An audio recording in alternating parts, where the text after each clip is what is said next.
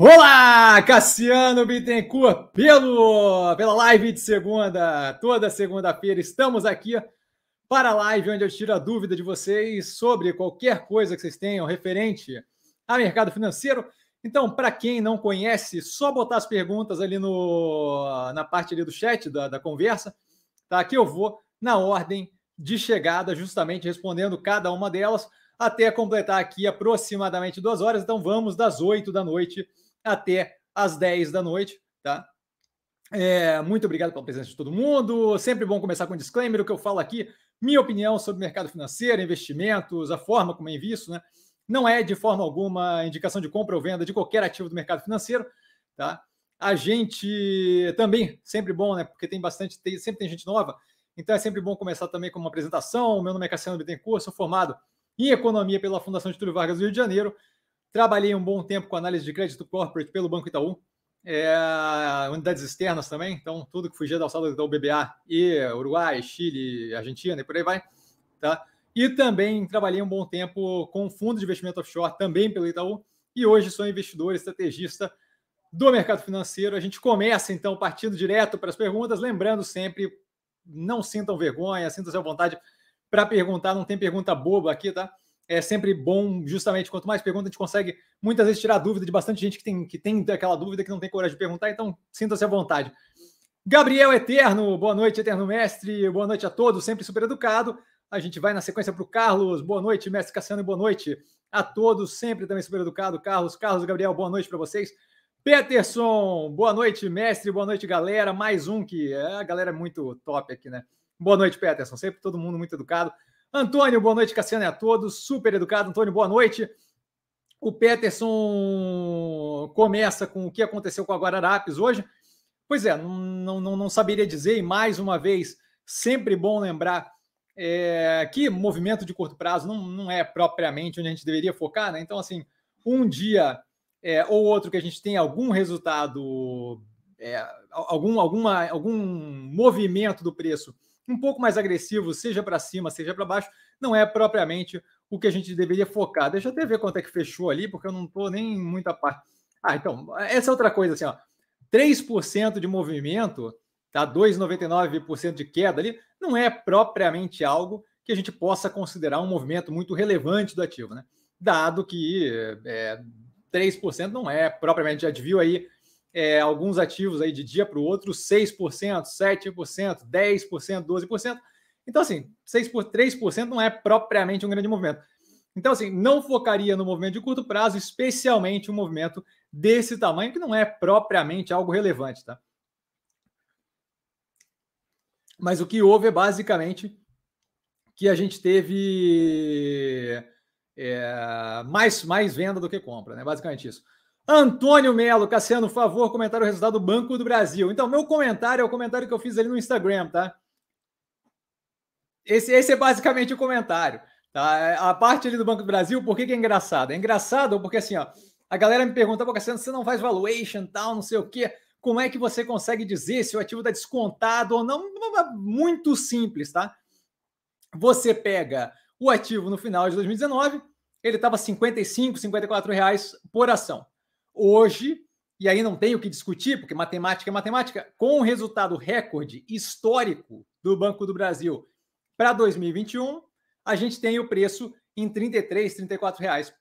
Não, não, não, sei de onde é que.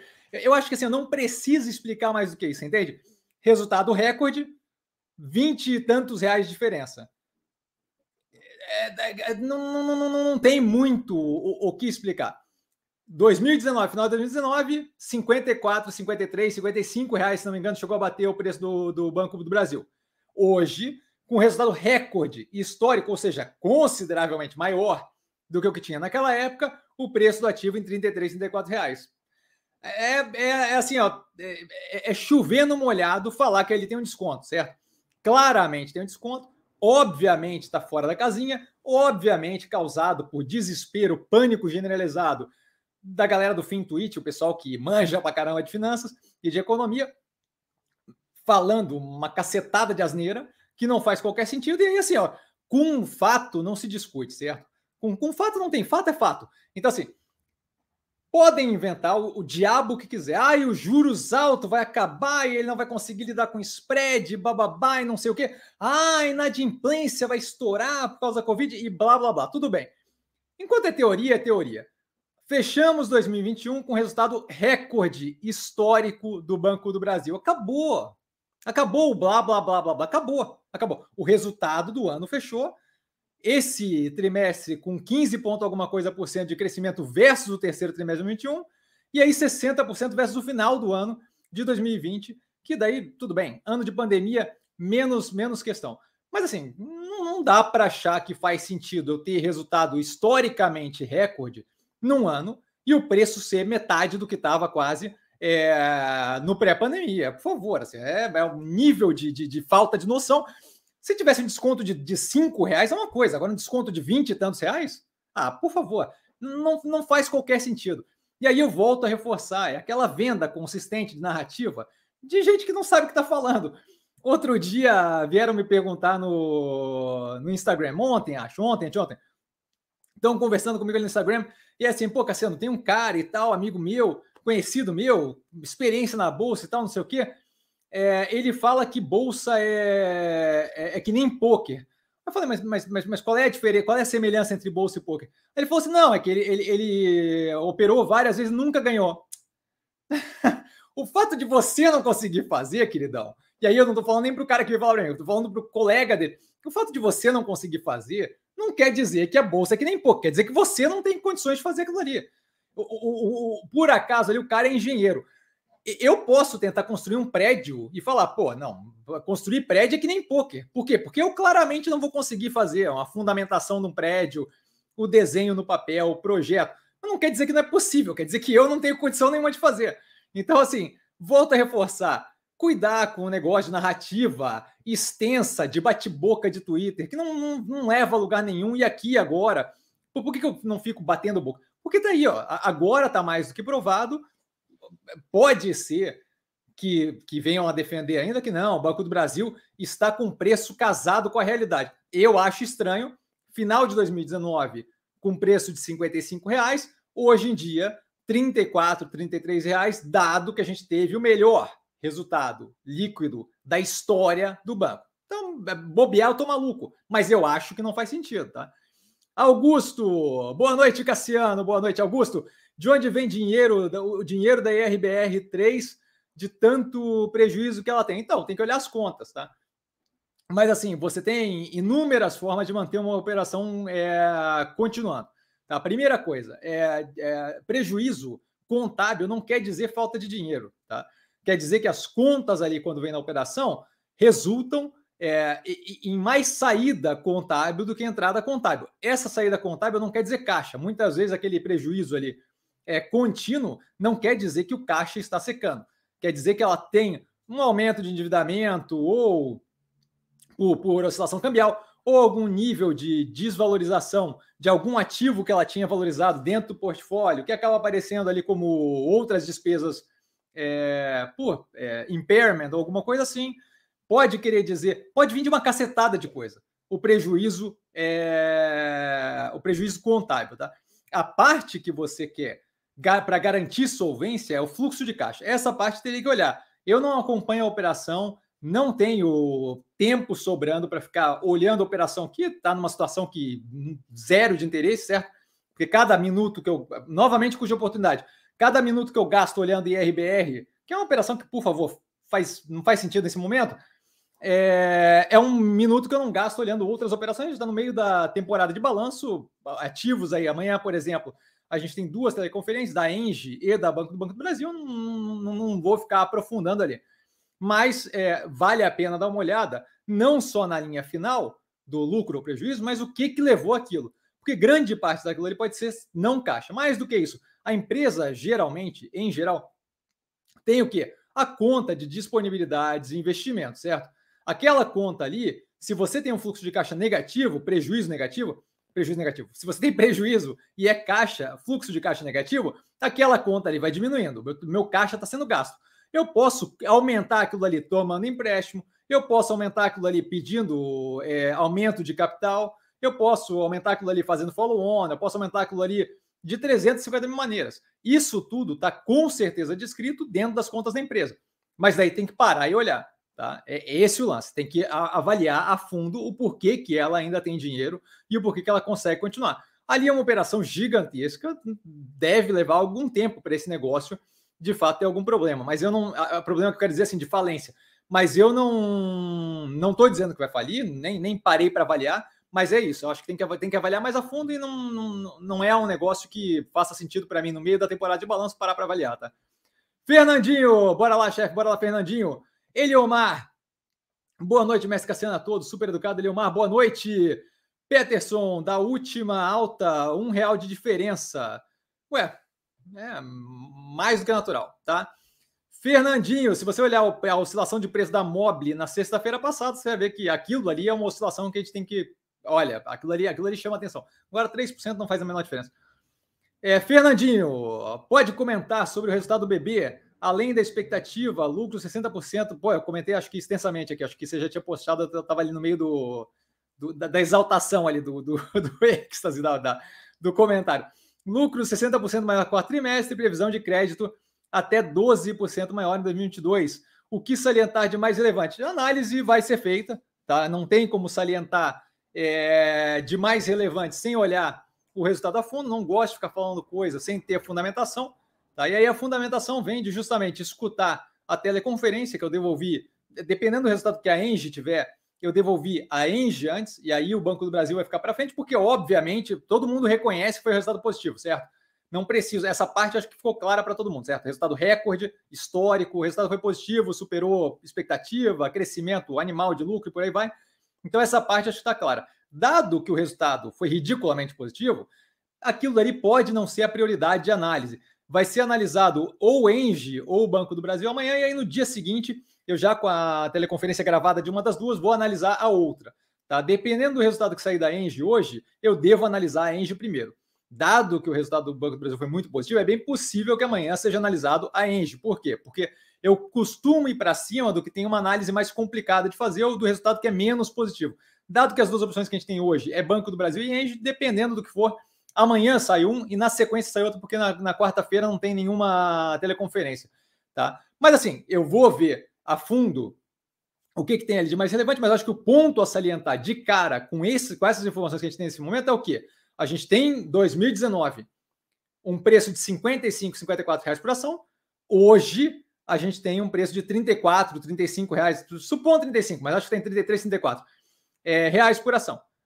Hoje teve um resultado recorde histórico. Naquela época, obviamente, não era o recorde histórico, porque o recorde histórico é agora, certo? Então, assim, é, isso daí eu acho que é o ponto a salientar. Qual é o sentido que faz 40% de desconto versus 35%, 40% de desconto versus aquele período? Faz zero de sentido.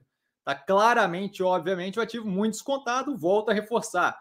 Parar de escutar Twitter e papagaio de pirata, só isso. Tá? É, Henrique, boa noite, Cassiano é a todos, super educado. Henrique, boa noite.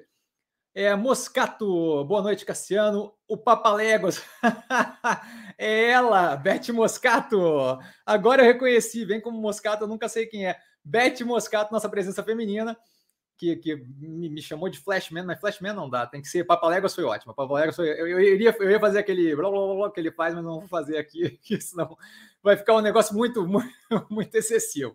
Muito obrigado pelas orientações.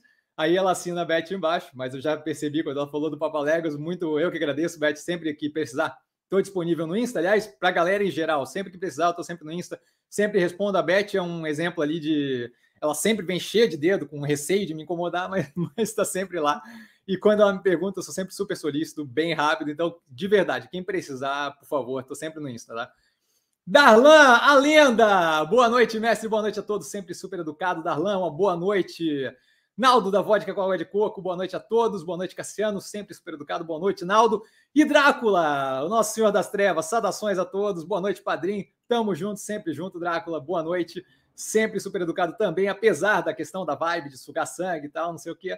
Estou a encher o carrinho de Mega 3 abaixo dos 10 merréis, zero preocupado e risadas. Eu tô impressionado que aquele ativo tá caindo naquele nível, na minha cabeça faz zero sentido, mas novamente, se eu tiver que parar para pensar, imagino que seja os últimos dois trimestres que vieram com resultado de prejuízo ali por causa da comercialização de energia. E mais do que isso, a alavancagem que devem estar vendendo até dizer chega, que os juros está subindo, então ela vai afundar porque ela tem alavancagem, o que faz sentido zero, dado a avaliação que a gente tem consistentemente, tanto da cobertura, do índice de cobertura do pagamento da dívida, quanto da alavancagem como um todo. A operação está indo super bem, muito tranquilo com a operação. Fato que abre espaço, vai ter terceira tranche ali para cliente se continuar afundando, tá? Patrício, boa, Cassiano, ouvi você falando sobre o resultado da Banco do Brasil. Eu só sei que em janeiro baixei meu preço médio para 29,13. Ah, maravilha, vai lavar a égua de ganhar grana. Imagino eu, né? Sem querer fazer previsão, sem querer nada, mas, mas assim, ó, resultado historicamente máxima top do mundo. É, eu, eu não vejo ali muito risco no negócio. Acho ótimo que esteja no preço médio ali 29 e pouco. Se olhar minhas contas do portfólio, eu tenho pago bem lá em cima. Tem alguma, alguns clientes com preço ali bem na faixa dos 30, 28 e tal, mas eu paguei bem lá em cima e continuo super tranquilo com o ativo. Tá? Acho mesmo que é uma baita de uma operação e a gente está vendo isso daí.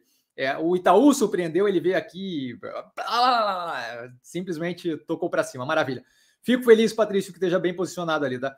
Tima, boa noite, meu querido Cassiano. Boa noite, Tima. Tima tá todo serelepe nos comentários, estou adorando, sempre ele falando, comentando no, no canal. Bem-vindo. É, como estão as expectativas para o setor de transporte ferroviário? Poderia discorrer sua tese sobre a Rumo, muito grato pelo conhecimento que divide conosco. É, vamos lá, então, assim, falando do setor ferroviário, é, a gente já comentou aqui algumas vezes da Rumo. Eu não tenho expectativa especificamente sobre a Rumo, por quê? Porque eu não paro para avaliar ela nesse momento, dado o momento que eu vejo ali para transporte ferroviário. Já, já comento. Acho que o resultado vai ser negativo? Não acho que o resultado vai ser negativo. Tá? Acho que a operação anda bem, roda bem, mas a questão é o quê? Para você ter investimento mais forte em infraestrutura, especialmente infraestrutura de grande porte, que é ferrovia, esse tipo de coisa, você precisa do quê? Você precisa ter um pensamento de um pouco mais de longo prazo no que tange ali é, investimento governamental, a própria pasta ali de infraestrutura, Ministério da Infraestrutura e por aí vai, que hoje está com o Tarcísio, você tem que ter uma capacidade de planejamento um pouco mais longa do que aquilo. A gente está vendo agora, só a título de curiosidade, não entrei a fundo, não sei especificamente quais são as questões, mas a quem pegou ali o aeroporto de Santos Dumont, o Santos Dumont, quem pegou o Santos Dumont e o Galeão, tá, tá querendo devolver o Santos Dumont ou o Galeão, ou alguma coisa do gênero, os dois, não, não sei bem como é que é, vão empacotar os dois numa coisa só, mas estão querendo devolver os aeroportos. Porque o molde do. Pelo menos a discussão é esta. É questionável, tem uma, uma versão, outra versão, mas basicamente o molde da, da licitação, da, da da, da sessão ali dos direitos de, de, exploração daquele, daquele ativo não foram as mais bem feitas. E aí, como é que acontece? Esse negócio de vai e volta acaba acontecendo por quê? Quando você libera aquilo ali, se você tem algum nível de falta de planejamento para acelerar o processo, ou se você tem algum nível de interesse, não, não, não por fora do tipo corrupção, mas de fazer aquele negócio rodar mais, mais fácil, mais rápido, e aí você não estrutura direito aquela operação, de como você vai ceder os direitos de exploração daquele tipo de coisa, como, por exemplo, um aeroporto internacional, você acaba fazendo algo que é insustentável, ou pela parte do governo, que eventualmente vai querer rever aquele contrato, e isso daí gera insegurança judicial e por aí vai, ou pela parte do de, de, quem venceu a licitação, que é o caso agora, que acaba devolvendo o ativo, tá? Esse tipo de coisa é basicamente num microcosmos, tá? é, uma, um demonstrativo do porquê que a gente tem tanta dificuldade quando são projetos de grande porte, como, por exemplo, a liberação de construção de uma grande ferrovia. Se não me engano, tem alguma coisa sendo construída aí é, é com, com auxílio da Rumo, com a Rumo junto, Ferro Norte, alguma coisa do gênero, mas assim, ó, são projetos de longo prazo e a exploração daquilo, a consolidação daquilo, vai de embate direto, tá? É, com justamente como é que aquilo ali vai ser regulamentado trocando de governo, ou a continuidade. Não são projetos de curto prazo, são projetos que, quando, quando você pensa infraestrutura estrutural, você pensa 5, 10, 15 anos, um governo só não consegue dar conta, então a gente precisa de um nível mais de segurança para ter uma garantia de que aquilo não vai parar na metade, ser revisto, e aí não anda, e aí não sei o que, aí aquele dinheiro empatado, e por aí vai, tá? Mais do que isso, ah, Cassino, mas e se entrar um governo ótimo na próxima coisa e a gente tiver é um andamento aí. A gente ainda tem todo um grupo de lobby contrário a isso. A gente viu agora com a BR do Mar, por exemplo, é, o esforço dos caminhoneiros, dado que o Brasil ainda trabalha muito no que tange logística através de, de rodovia, tá? o que obviamente em vários pontos aí não é o ponto ótimo de trabalhar, dado a extensão geográfica que a gente tem e as formas que a gente poderia trabalhar reduzindo o custo, tá? Mas com a BR do Mar a gente já viu inúmeros problemas com relação a pô, como é que vai aprovar, e aí o lobby vem, não sei o quê. Com projetos de ferrovia, a coisa deve acontecer com o mesmo, do mesma forma. Então, além de não ter um pensamento capaz é, de fazer é, um planejamento mais sólido de longo prazo, é, além de ter insegurança jurídica, a, além de tudo isso, a gente ainda tem um lobby contrário forte e que, assim, ó, não estou julgando a validade ou a invalidade do lobby. Eu entendo que o Brasil se construiu muito baseado no transporte rodoviário, e você tem toda uma massa de trabalhadores ali, é, empresários, trabalhadores empresários, que eu quero dizer, o, o, cara que é dono do próprio caminhão, o pequeno, não, não grandes transportadoras. Mas você tem ali uma cacetada, MEI, tá? micro, microempresário individual. É, você tem uma, uma cacetada de gente ali que depende daquele setor e que não pode simplesmente mudar do dia para a noite. Eu entendo que isso exige um planejamento de transição de carreira, isso é discutível e não é bem assim, e por aí vai. O ponto é que essa complicação toda faz com que a expansão daquela operação ali, baseada além do que ela consegue operar bem hoje em dia, fique uma coisa complicada. Então, assim, dado a quantidade de desconto que a gente tem em vários ativos que estão em setores muito mais fáceis de atingir crescimento, muito mais fáceis de ser agressivos, vide Banco do Brasil, que num setor bem consolidado brasileiro, de instituições financeiras de grande porte, ainda assim conseguiu novamente quebrar um recorde de surpreender, eu não vejo por que me alocar numa operação como a Rumo, que está um pouco mais travada por questões que, infelizmente ou felizmente, dependem é, de, de, teoria dos jogos com, com lobby, tá? Mais do que isso, toda a questão é, de ministério, de quem vai estar, tá, quem vai ser o próximo na frente daquilo, porque o Tarcísio, por exemplo, já vai largar agora porque vai concorrer a alguma coisa em São Paulo, certo? Então você começa a ter ali um embrólio emaranhado que cada vez mais dificulta uma expansão mais agressiva da operação dado a quantidade de operações que eu tenho disponível, não tem por que alocar ali. Eventualmente, num cenário mais estável, pode ser uma operação interessante? Pode ser. E aí a gente vai para uma análise. Não vou queimar o tiro na análise antes, tirando outras operações que podem ser mais interessantes de analisar nesse momento, tá, Tima? Espero ter sido claro. Tima Marombeiro também. Eventualmente, estou uma olhada no Insta dele, tá, tá, tá tenso, moleque. Jorge, boa noite a todos. Super educado Jorge, boa noite. Dione, meu herói, só falta trazer a pessoa amada. ah, muito boa, Dione.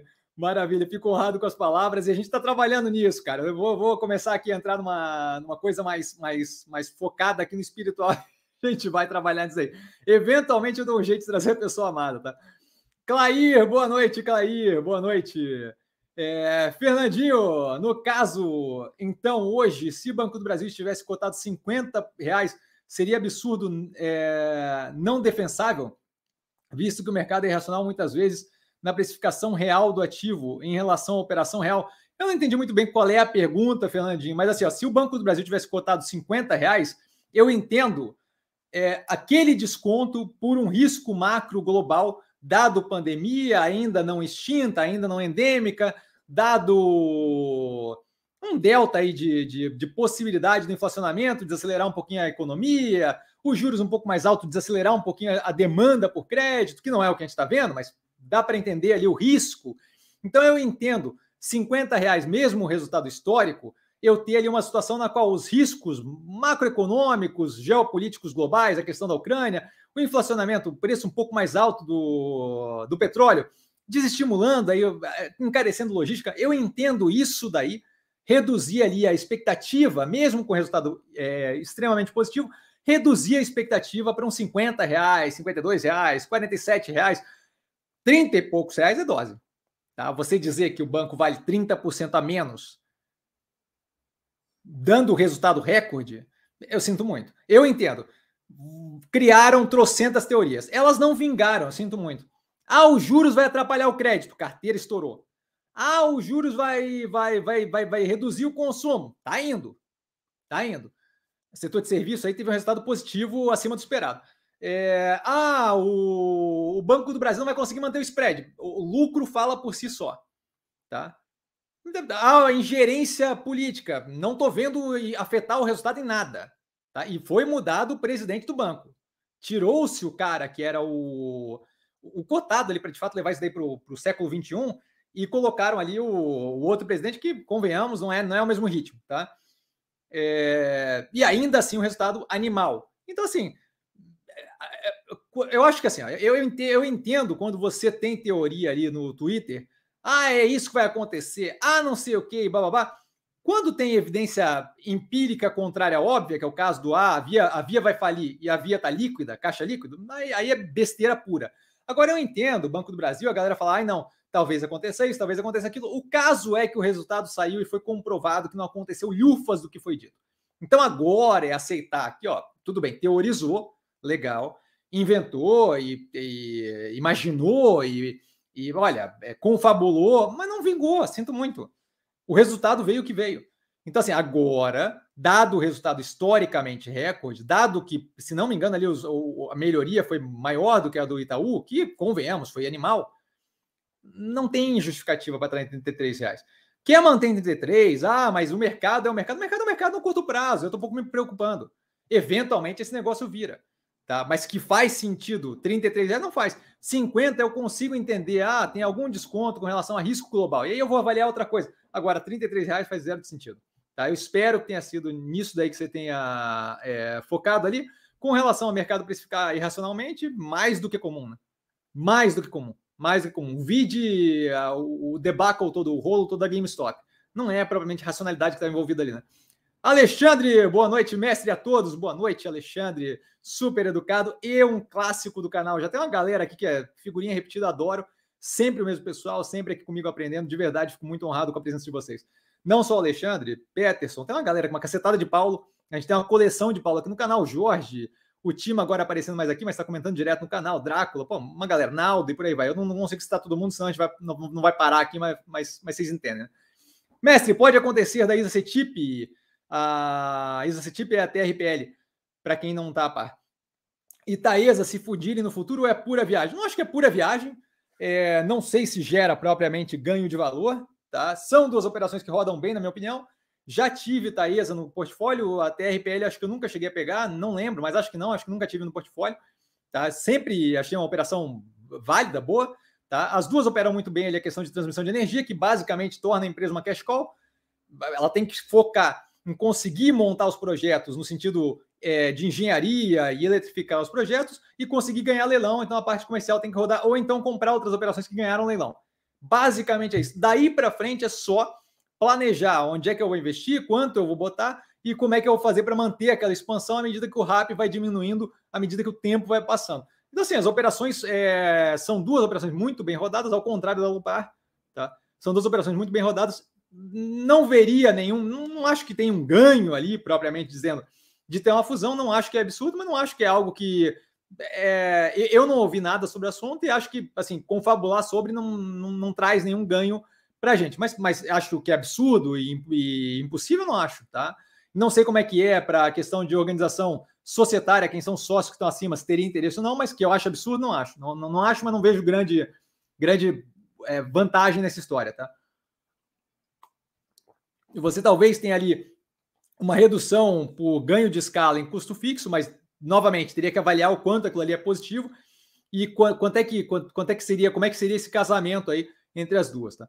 Peterson, Guararapes e Burger King, você sabe qual será o dia do resultado, mestre? Eu acho que eu tenho aqui já, tá? Mas deixa, deixa só eu ver aqui. Acho que sim. É... Acho que eu tenho das duas. Tá? Guararapes talvez não. Guararapes não divulgou ainda tá no site, mas, mas eu não anoto, eu só anoto a hora que sai oficialmente, tá? Porque senão eu fico me queimando.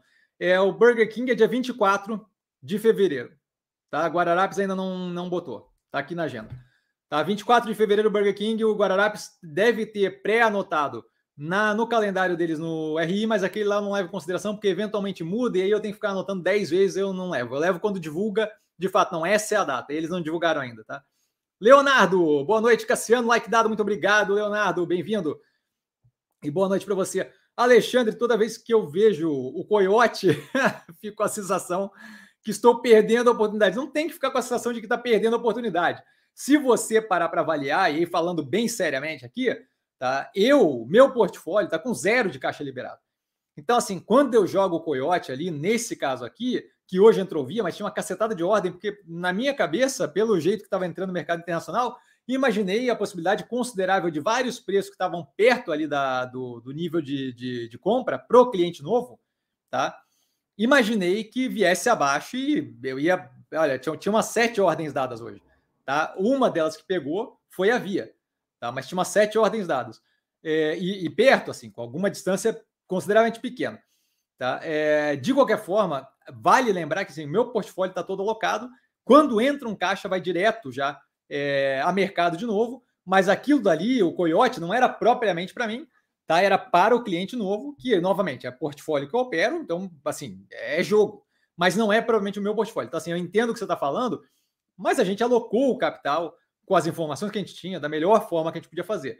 Não dá para querer ficar tenso agora, certo? Com relação a perdendo a oportunidade. Não é perder a oportunidade, é a, o mercado continua oscilando, eventualmente a gente vai pegar algumas bem na veia, que novamente é, é fruto de análise séria, mas querer pegar bem na veia é mais sorte do que qualquer outra coisa, tá?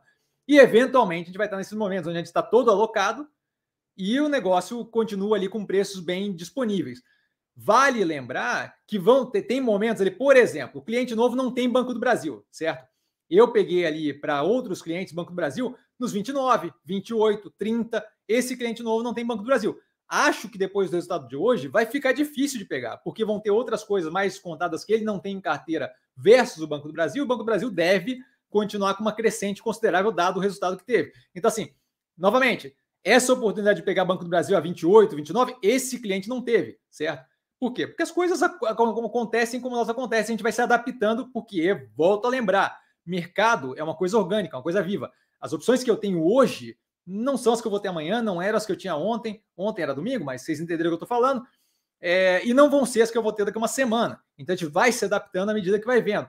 assim como esse cliente novo pegou o Champact a 2,49, coisa que outros clientes não conseguiram fazer, eu não consegui fazer, certo? Então a gente vai adaptando à medida que as coisas vão acontecendo. Na medida que o tempo passa, os portfólios tendem a se casar e tendem a ficar muito próximos uns dos outros. Mas nesse momento, sim, a gente eventualmente passa por uma sorte aqui, um azar ali, parte da vida. Não fique assim, Alexandre. Bola para frente, nariz empinado, amigo. Romério, boa noite a todos. Super educado. Romério, boa noite. Boa noite, grande Buda. e bom dia a todos os futuros pequenos milionários. Maravilha, vamos embora, força. Chuck Norris Days, glória a Deus! Cheguei, grande Buda. Bem-vinda, galera. Tô numa animação hoje, brother, muito engraçado. E boa noite para você, cara. Eu confundi ali a foto aparecida do Romério com o Chuck Norris Days, eu achei que era o mesmo, mesmo comentário. É, Carlos, mestre, você poderia comentar sobre Cogna? Cogna está analisado no canal recentemente, se não me engano, o terceiro trimestre de 2021, tá bem recente. Para entrada gradual, para começar a montar a posição, ou o momento ainda não é o melhor? Não é que o momento não é o melhor. É, vale a pena dar uma olhada na análise, porque eu comento justamente isso na análise. A entrada gradual eu não vejo como problemático. A questão é o quê? Custo de oportunidade, certo? A gente tem muita opção, muito interessante que deve vingar. Com se deve vingar, vale lembrar o deve aí. Deve vingar muito antes do que Cogna, porque Cogna é um projeto de mais médio e longo prazo que eu não vejo como problemático. Acho que eles fizeram um baita no trabalho nesse processo, tá? Como eu comento na análise, vale a pena entrar lá para ver mais a fundo o que eu estou falando. Não lembro de cabeça, tá? São trocentas ações. É, mas assim, ó, lembro claramente deles terem feito um processo muito interessante e eles estarem mirados na direção certa. A questão é o quê? demora, mesmo estando mirado na direção certa, essa operação, esse processo vai demorar. Imagino eu mais do que outras operações que a gente tem com muito desconto nesse momento que devem responder consideravelmente mais agressivamente.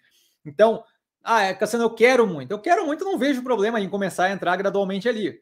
Tá? Mas assim, esteja preparado para ver outras operações muito possivelmente responderem mais rapidamente do que Cogna. E daqui a algum tempo, muito possivelmente, a gente está realizando lucro em algumas daquelas operações e realocando em Cogna, possivelmente um pouquinho mais caro, mas ainda assim muito descontada, com um ganho de 30%, 40% de outras operações. Tá? Então, assim, novamente, tudo isso, você consegue dizer o timing, você não consigo. Você está dizendo que com certeza isso vai acontecer? Não estou dizendo, estou dizendo que eu vejo dessa forma nesse momento, e a melhor análise que eu consigo fazer nesse momento é essa, de que Cogna deve demorar um delta mais para responder, dado o processo mais longo, mesmo estando mirado na direção certa, diferente de operações que a gente tem hoje em dia com desconto ridiculamente absurdo e que devem responder com uma força e com uma velocidade mais rápida do que Cogna. Então, se eu tivesse que apostar em uma das duas para alocar primeiramente, seria as outras. E aí depois, putz, agora aqui deu uma andada, maravilha. Agora eu tô, começando a ver que Cogna tá, tá, tá mirada ali, já tá começando a querer saltar. Aí sim fazer essa transição de realizar aqui com 15, 20, 30% e aí relocar lá. E aí eu não perco esse meio tempo e esse, e esse momento ali de, de, de vantagem. Tá? Ele começa, ele continua ali. Em fato relevante, anunciaram um programa de recompra e os diretores anunciaram o interesse de investimento pessoal. Então, tudo isso daí é bonitinho, mas assim, a recompra de ação não vejo como interessante em geral. Tá? O preço está muito descontado? Entendo. Pode ser um ganho para eventualmente rolar um follow-on? Pode. Está no momento muito trash para ela? Tá. Eu gosto que use o capital para reinvestir no, no, no, na operação desses casos, tá? Mas não vejo como problemático. Sim, sinalização para o mercado, blá blá blá. Tá? Os diretores disserem que têm interesse em investimento pessoal, também, legal, mas é a, a opinião deles sobre a operação. Eles conhecem de dentro e blá blá. É um indicativo positivo? É, mas é, é um delta. Se eles começarem a falar que eles vão pular da ponte, para mim também não vai, não vai me fazer ter vontade de pular da ponte, certo? É, então, assim, vai da convicção dos diretores. Entendo, ótimo, mas nenhum desses deveria ser o decisivo para fazer. Esses daí não deveriam ser pontos é, de extrema relevância no processo decisório. Esses são pontos que afetam preço do ativo curtíssimo prazo não, não, a gente aqui do canal, a gente não leva esse tipo de coisa a ferro e fogo e usa isso para de fato consolidar a opinião sobre o ativo. A consolidação da opinião sobre o ativo está na análise com base em efetivamente o que foi feito e efetivamente o que está acontecendo com a operação. Não nesse tipo de sinal de dog whistle, de, de, de apito de cachorro, para o mercado. Tá? Essa parte não é a parte que a gente leva mais a fundo. Com relação ao resto, espero que tenha ficado claro.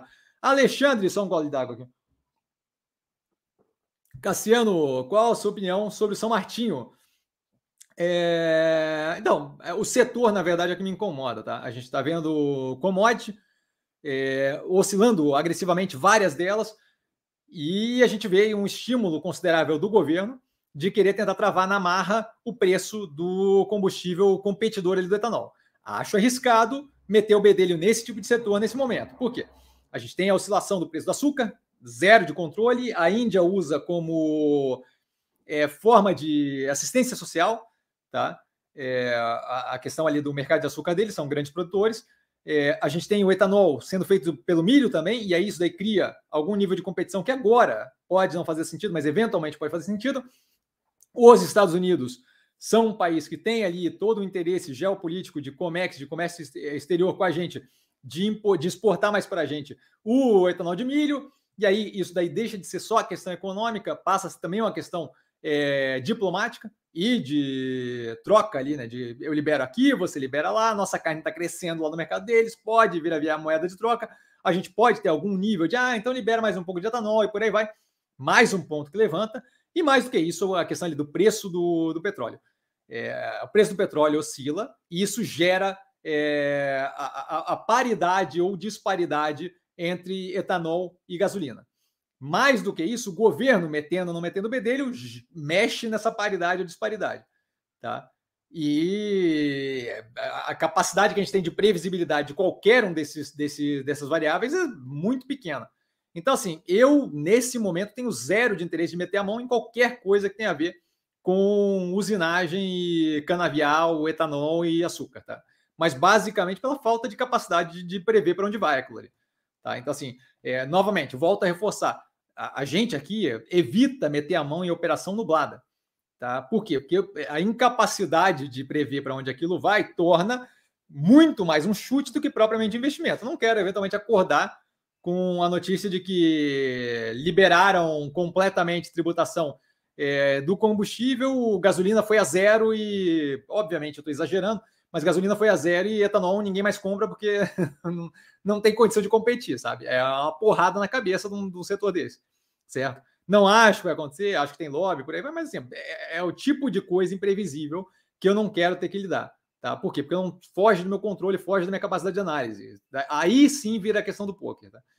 Chuck Norris Days, grande Buda, entrei em IRB a 2,82, já deu uma subidinha. Será que foi uma boa? Sei que não gosto do case, mas fala aí, desde já agradeço. Então, como eu comentei antes ali, é, na questão do, do, do, do, do imposto eu não vejo por que alocar num ativo que é, vem com a, as contas. Não consegue, está com dificuldade de rodar a própria operação, a operação cerne deles, o core da operação, a operação, o, o centro da operação, ela não, não, não consegue rodar, tem dificuldade de rodar é, a, a, envolvido em fraude e por aí vai. Pô, né, eu não vejo por que me alocar nesse tipo de coisa. Tá?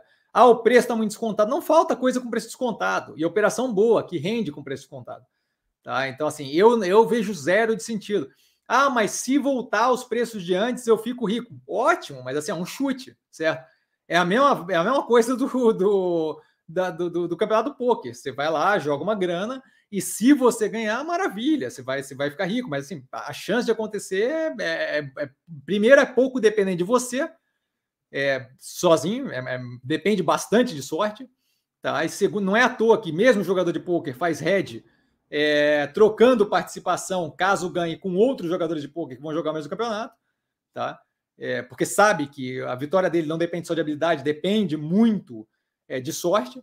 Tá? É, a mesma coisa funcionaria. Nublado o cenário, a operação não consegue rodar a própria operação. Eu acho problemático. Não tenho qualquer interesse nativo, não acho uma boa ideia. Falta de visibilidade, com um histórico terrível, não vejo sentido. Tá? É, Gildásio, Minerva operando os ativos lá fora, quais seriam os pontos negativos? Boa noite a todos, super educado Gildásio, boa noite. Então, eu não vejo ponto negativo dela ter participação aqui no, na América do Sul. É, a gente, se parar para olhar, todas as vezes que a gente teve qualquer tipo de encrenca causada por bloqueio de exportação, por não liberação de uma ou outra planta, a gente sempre conseguiu fazer o quê? A troca de parte da produção para outros, para outras plantas que estão fora do Brasil, dado que o Brasil era o alvo nessas operações, caso da China, que recente é, foi um desses, é, possibilitando que a operação não quebrasse nenhum tipo de fluxo de mercadoria com os clientes finais, tá? E mantendo justamente ali uma capacidade de operar dinamicamente com, com o cliente final. Acho ótimo que ela tenha ativos lá fora, acho ótimo que ela tenha conseguido criar esse portfólio. E diga-se de passagem, um portfólio que está todo em mercado de precificação barata, competitivo com a carne para exportação. Então, assim, eu não vejo qual é o ponto negativo. É, talvez alguma questão ali com relação à possibilidade da Argentina meter a mão e querer travar a exportação e travar preço, mas a gente já viu isso acontecer novamente. O efeito na operação é zero, tá? É muito baixo, muito pequeno. Então, assim, não vejo é, problema ou ponto negativo em, em, operar os ativos lá fora. Acho que cria uma cria uma, um, um portfólio ali de países e jurisprudências que permitem, de jurisdições, que permitem justamente um suplantar o outro caso tenha algum tipo de, de, de descasamento aí de, de, impossibilidade de envio ou não liberação de planta, que eu acho que é bem positivo, que foi o que a gente viu acontecer algumas vezes já. Tá? É, quando teve enchente no Uruguai, quando planta não funciona e por aí vai, a gente consegue ter justamente uma, uma mudança. Ele pega vários é, pontos, vários lugares geográficos, pega vários preços diferentes, cria uma cesta de preços diferentes do gado. Eu acho bem interessante. Rainer, boa noite a todos. Super educado, Rainer, boa noite. É, Alexandre, galera, estamos um delta descontado, descontados nos likes. Sejamos mais agressivos. Ah, Alexandre, você me faz rir, cara. Ai, muito boa. Porfírio, boa noite, mestre a todos. Super educado, Porfírio, boa noite.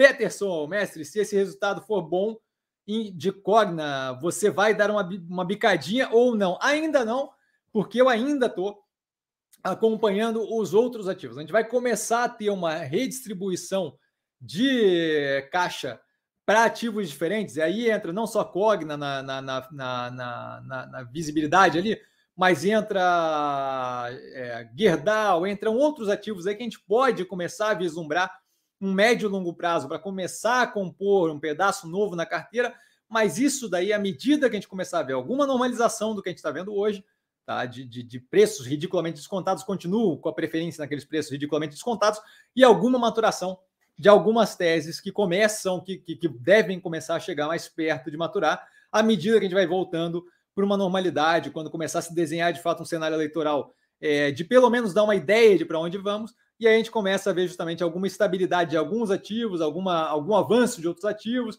e por aí vai. E aí a gente vai começar a liberar a caixa para aí sim começar a olhar para onde pode ter algum nível de, de investimento, de ampliação de portfólio ou diversificação de portfólio. Isso não vai ser feito com base no resultado ser bom ou não nesse trimestre, porque a Cogna Essa é outra coisa. É, ali é um, uma operação que eu vou entrar não na expectativa de que os próximos trimestres sejam positivos. Vai ser na expectativa de que ela vai conseguir tocar o projeto que ela tem feito lá para frente. Aquilo ali eu não quero pouco rendimento, eu quero lá na casa do chapéu, lá para longe, é, daqui a bastante tempo, aí eu quero ver aquilo ali vingar, porque eu acho que o projeto está bem alinhado para causar um ganho bem agressivo. É, imagino eu, e aí é 100% chute, mas imagino eu que da, da entrada no investimento, uns dois anos para frente, a gente deve de fato ver a tese maturar. Tá? Então não é algo que eu vou sair compondo para curtíssimo prazo. Então não estou com pressa. Tá? Carlos, mestre, a Marisa, a Mar, é, no preço de três reais é uma oportunidade? Eu analisei ela no canal, eu não vejo interesse no ativo. Tá, tá analisado no canal. A questão ali não é só a precificação, é, tem mais do que isso, tá? Eu não consigo dizer de cabeça se o preço de três reais é bom ou não, porque daí teria que fazer toda uma avaliação é, em cima da operação. Mas a análise foi feita do terceiro trimestre de 2021, então está bem recente. Acho que vale a pena dar uma olhada lá. Tá? Eu não lembro direito do resultado, lembro que eu não, que, que, que eu não tenho interesse no ativo. Tá? Paulo, boa noite, Cassiano, e a todos os amigos e amigas do canal. Super educado Paulo, boa noite. Um dos nossos Paulos. Tem, já tem uma sequência já. Paulo aqui não, não falta, galera. Paulo aqui tem, tem, tem dá, dá para jogar bafo com a galera, porque tem repetido aqui. Falo brincando, sempre muito feliz com a presença de vocês. Um dia seremos maioria no canal. Live long and prosper. É, maravilha, acho ótimo. Um dia seremos maioria no canal? Não, vocês já são maioria disparado. Paulo, Paulo é o que mais tem aqui nesse canal, cara, impressionante. Ah, e aí o outro Paulo, mais um Paulo. Boa noite, amigos investidores, boa noite, super educado. Os Paulos são muito educados, cara. Saúde e paz a todos. Olha só, eu estava analisando hoje a Boa Vista, a história, o desenvolvimento.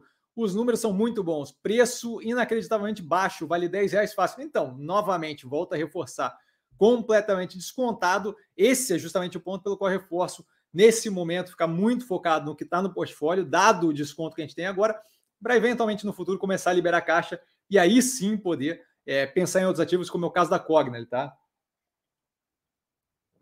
Fernandinho, em Itaúsa, a análise atualizada no canal. É, não, não há. A gente estava esperando justamente o quarto trimestre, é, pra, porque eles fazem teleconferência semestral. Então, o terceiro trimestre que eu ia analisar eles não tinha teleconferência. Eu quero justamente é, analisar ali com o, a presença do, do corpo diretor, conversando e falando, para poder ter um, algo mais fundamentado e conseguir sentir para onde é que vai, tá? Balanço quarto trimestre também veio forte, ele continua, né? Com lucro líquido recorrente de 12,13 bi. Aqui o racional não é investir em banco por natureza, mas a holding. Qual o sentido na operação? Então, isso eu vou conseguir dizer uma vez que eu ver é, como é que está a operação. Acho que quanto mais eles diversificarem, e eles têm aí planos que foram citados uns seis meses, um ano atrás, de diversificar para outros setores, se não me engano, foi citado saúde, educação e mais um que eu não lembro de cabeça. É, tá, acho acho que saneamento Saúde, educação e saneamento. Acho que era isso, tá? Mas não tenho certeza. É, acho que à medida que eles diversificam e focam menos no Banco Itaú, é, é, mais interessante pensar na operação como hold. Mas, novamente, não vou falar aqui de como é que tá, porque eu quero justamente ter uma análise mais aprofundada. Eu vi que o resultado, se não me engano, saiu hoje, ontem. É... Não, tem que ser hoje, né? Ontem era domingo. É, é, acho que o resultado saiu hoje. De qualquer forma, é, é, uma operação que eu tenho curiosidade. Agora que saiu o quarto trimestre, que tem teleconferência, vou fazer análise. Só acho que a acho não, a preferência é para ativos do portfólio. Então, assim que possível, possivelmente, muito possivelmente, lá para o final da, tele... da, da, da temporada de balanço, a gente deve ver a minha análise aí sim aprofundada sobre a Itaúsa. E aí eu quero de, de fato entrar a fundo, porque eles fizeram várias alterações é, no portfólio de investimentos ali, com entrada em líquido e gás através de consórcio. É, acho que teve uma de saneamento recentemente, a EGE, acho. É, de qualquer forma, tem coisa ali para avaliar, e aí eu quero entrar fundo na operação, tá? É, basicamente, vejo como muito interessante o fato de ser diversificada, só quero ver o quão diversificada está no que tange participação no resultado, porque não adianta ter 300 empresas ali dentro e o Itaú ser responsável por 70%, continua sendo quase que só o Itaú, tá? Então, quero ver mais a fundo e aí, assim que eu tiver algum tipo de, de, de aprofundamento ali no que está acontecendo, aí eu consigo dar um, um, parecer e aí vai vir através de uma análise, possivelmente uma análise mais longa, tá? Mas aí entra no canal. Espero, espero que você consiga ter paciência aí, Fernandinho. Sinto muito não conseguir dar mais informação agora. Filho, mestre, Dado que a gente não sabe qual ativo irá reagir primeiro, você acha ruim diversificar em vários ativos parecidos? Por exemplo, investindo em três bancões ir vendendo o que reagir primeiro? Então, assim, ó, eu acho obviamente muito positivo diversificar, mas diversificar por é, definição não é vários ativos parecidos, certo? É, três bancões, não vejo muito sentido, dado que eles estão no mesmo setor e reagem mais ou menos da mesma forma, tirando o resultado é, discrepante do, do Bradesco, a gente vê eles mais ou menos seguindo alguma tendência, tirando alguma decisão ou outra mais agressiva que mude o caminho. Então não faz sentido diversificar nos três.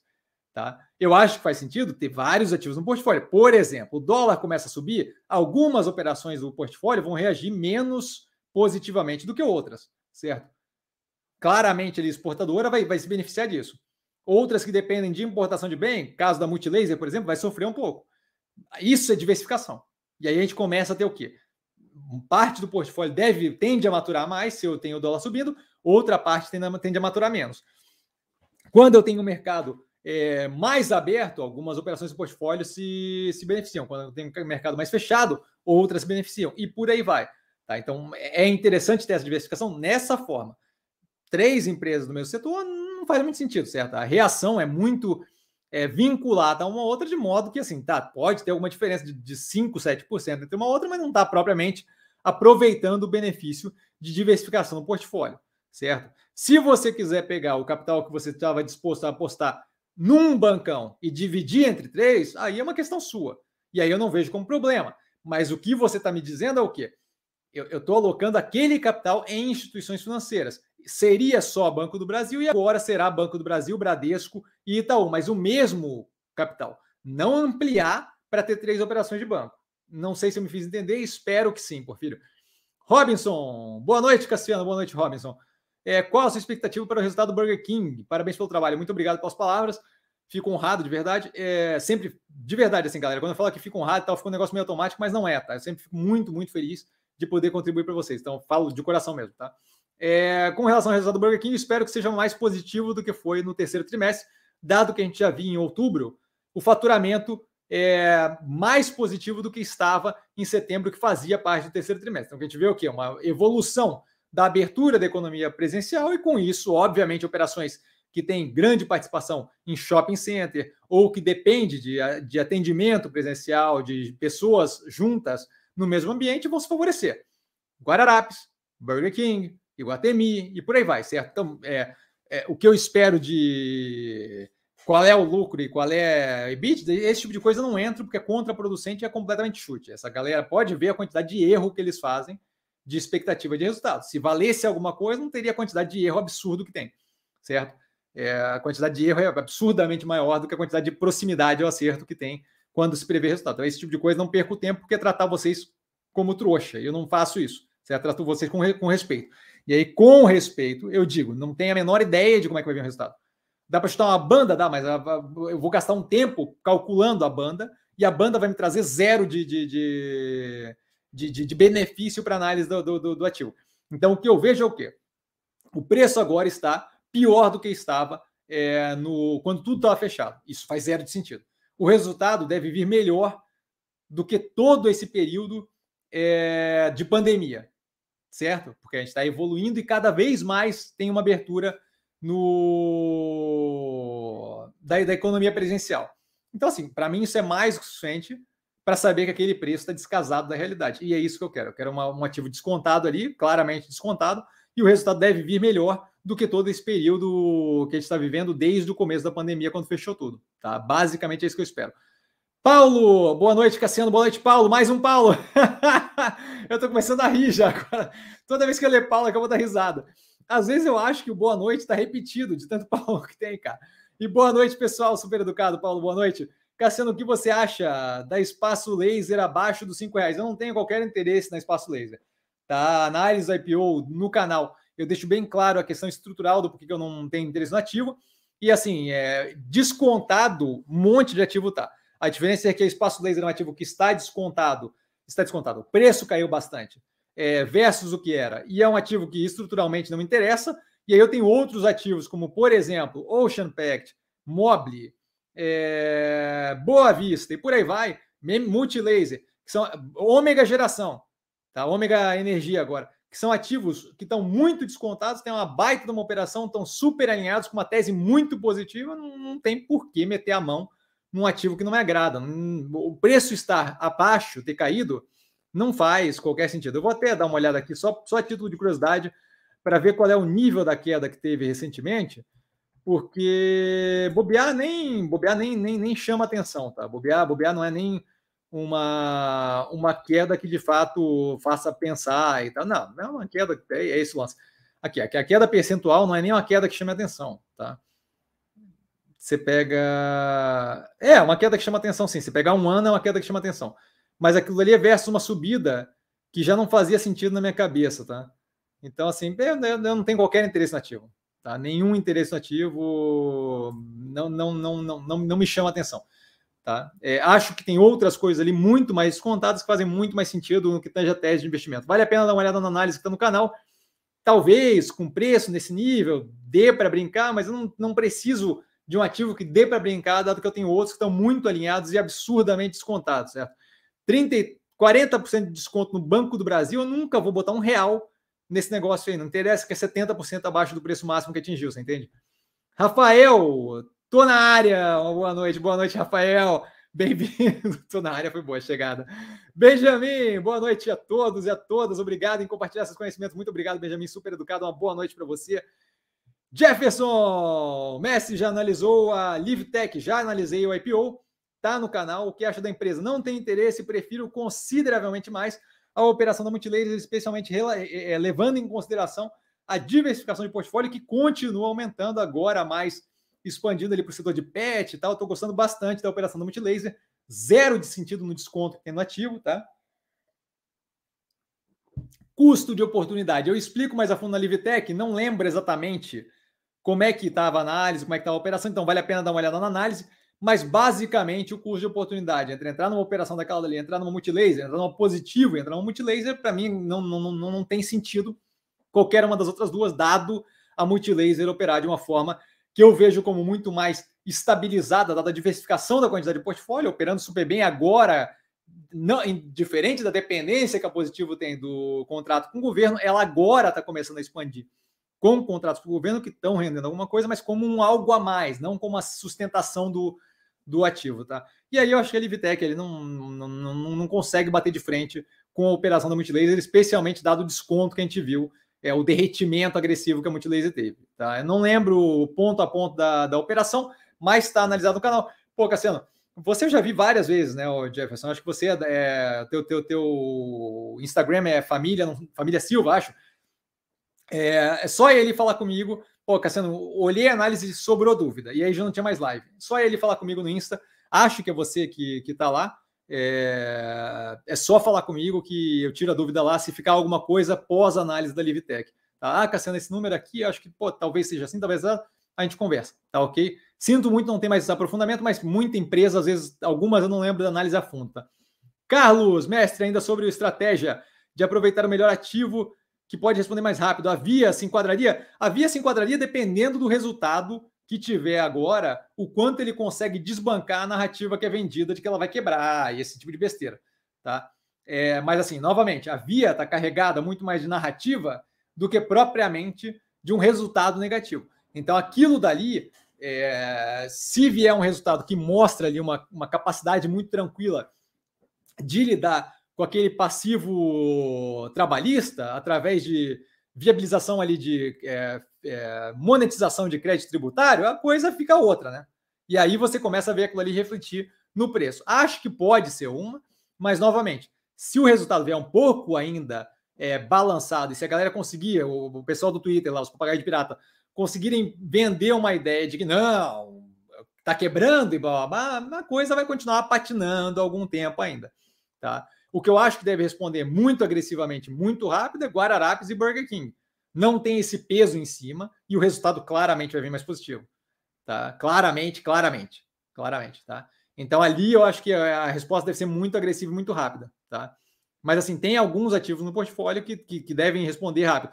Novamente, quando eu falo isso, galera, não levar ferro e fogo. O que eu estou falando aqui é pura e simplesmente a impressão que eu tenho de que o resultado deve vir mais positivo Pode ser que não aconteça. Não nos baseemos nisso. Nos baseamos no quê? Na, na, na tese de investimento como um todo. Então, assim, isso daqui é a título de conversa e curiosidade. Não é para levar isso daí no, no, no pormenor, não. Cassiano falou que vai vir o resultado. Não, Cassiano não falou nada disso, tá? Porque não é bem assim. Mas se eu tiver que olhar aqui para o portfólio, olha, Burger King e Guararapes devem reagir muito positivamente, tá? É, via é muito possível que sim, dado o, o, pânico generalizado que aconteceu, mas não tem como garantir, tá? Mas as que estão vinculadas, todas estão vinculadas diretamente à economia presencial e que patinaram esses últimos dias, esses últimos meses, pá, aquilo ali tende a reagir agressivamente, porque não faz sentido.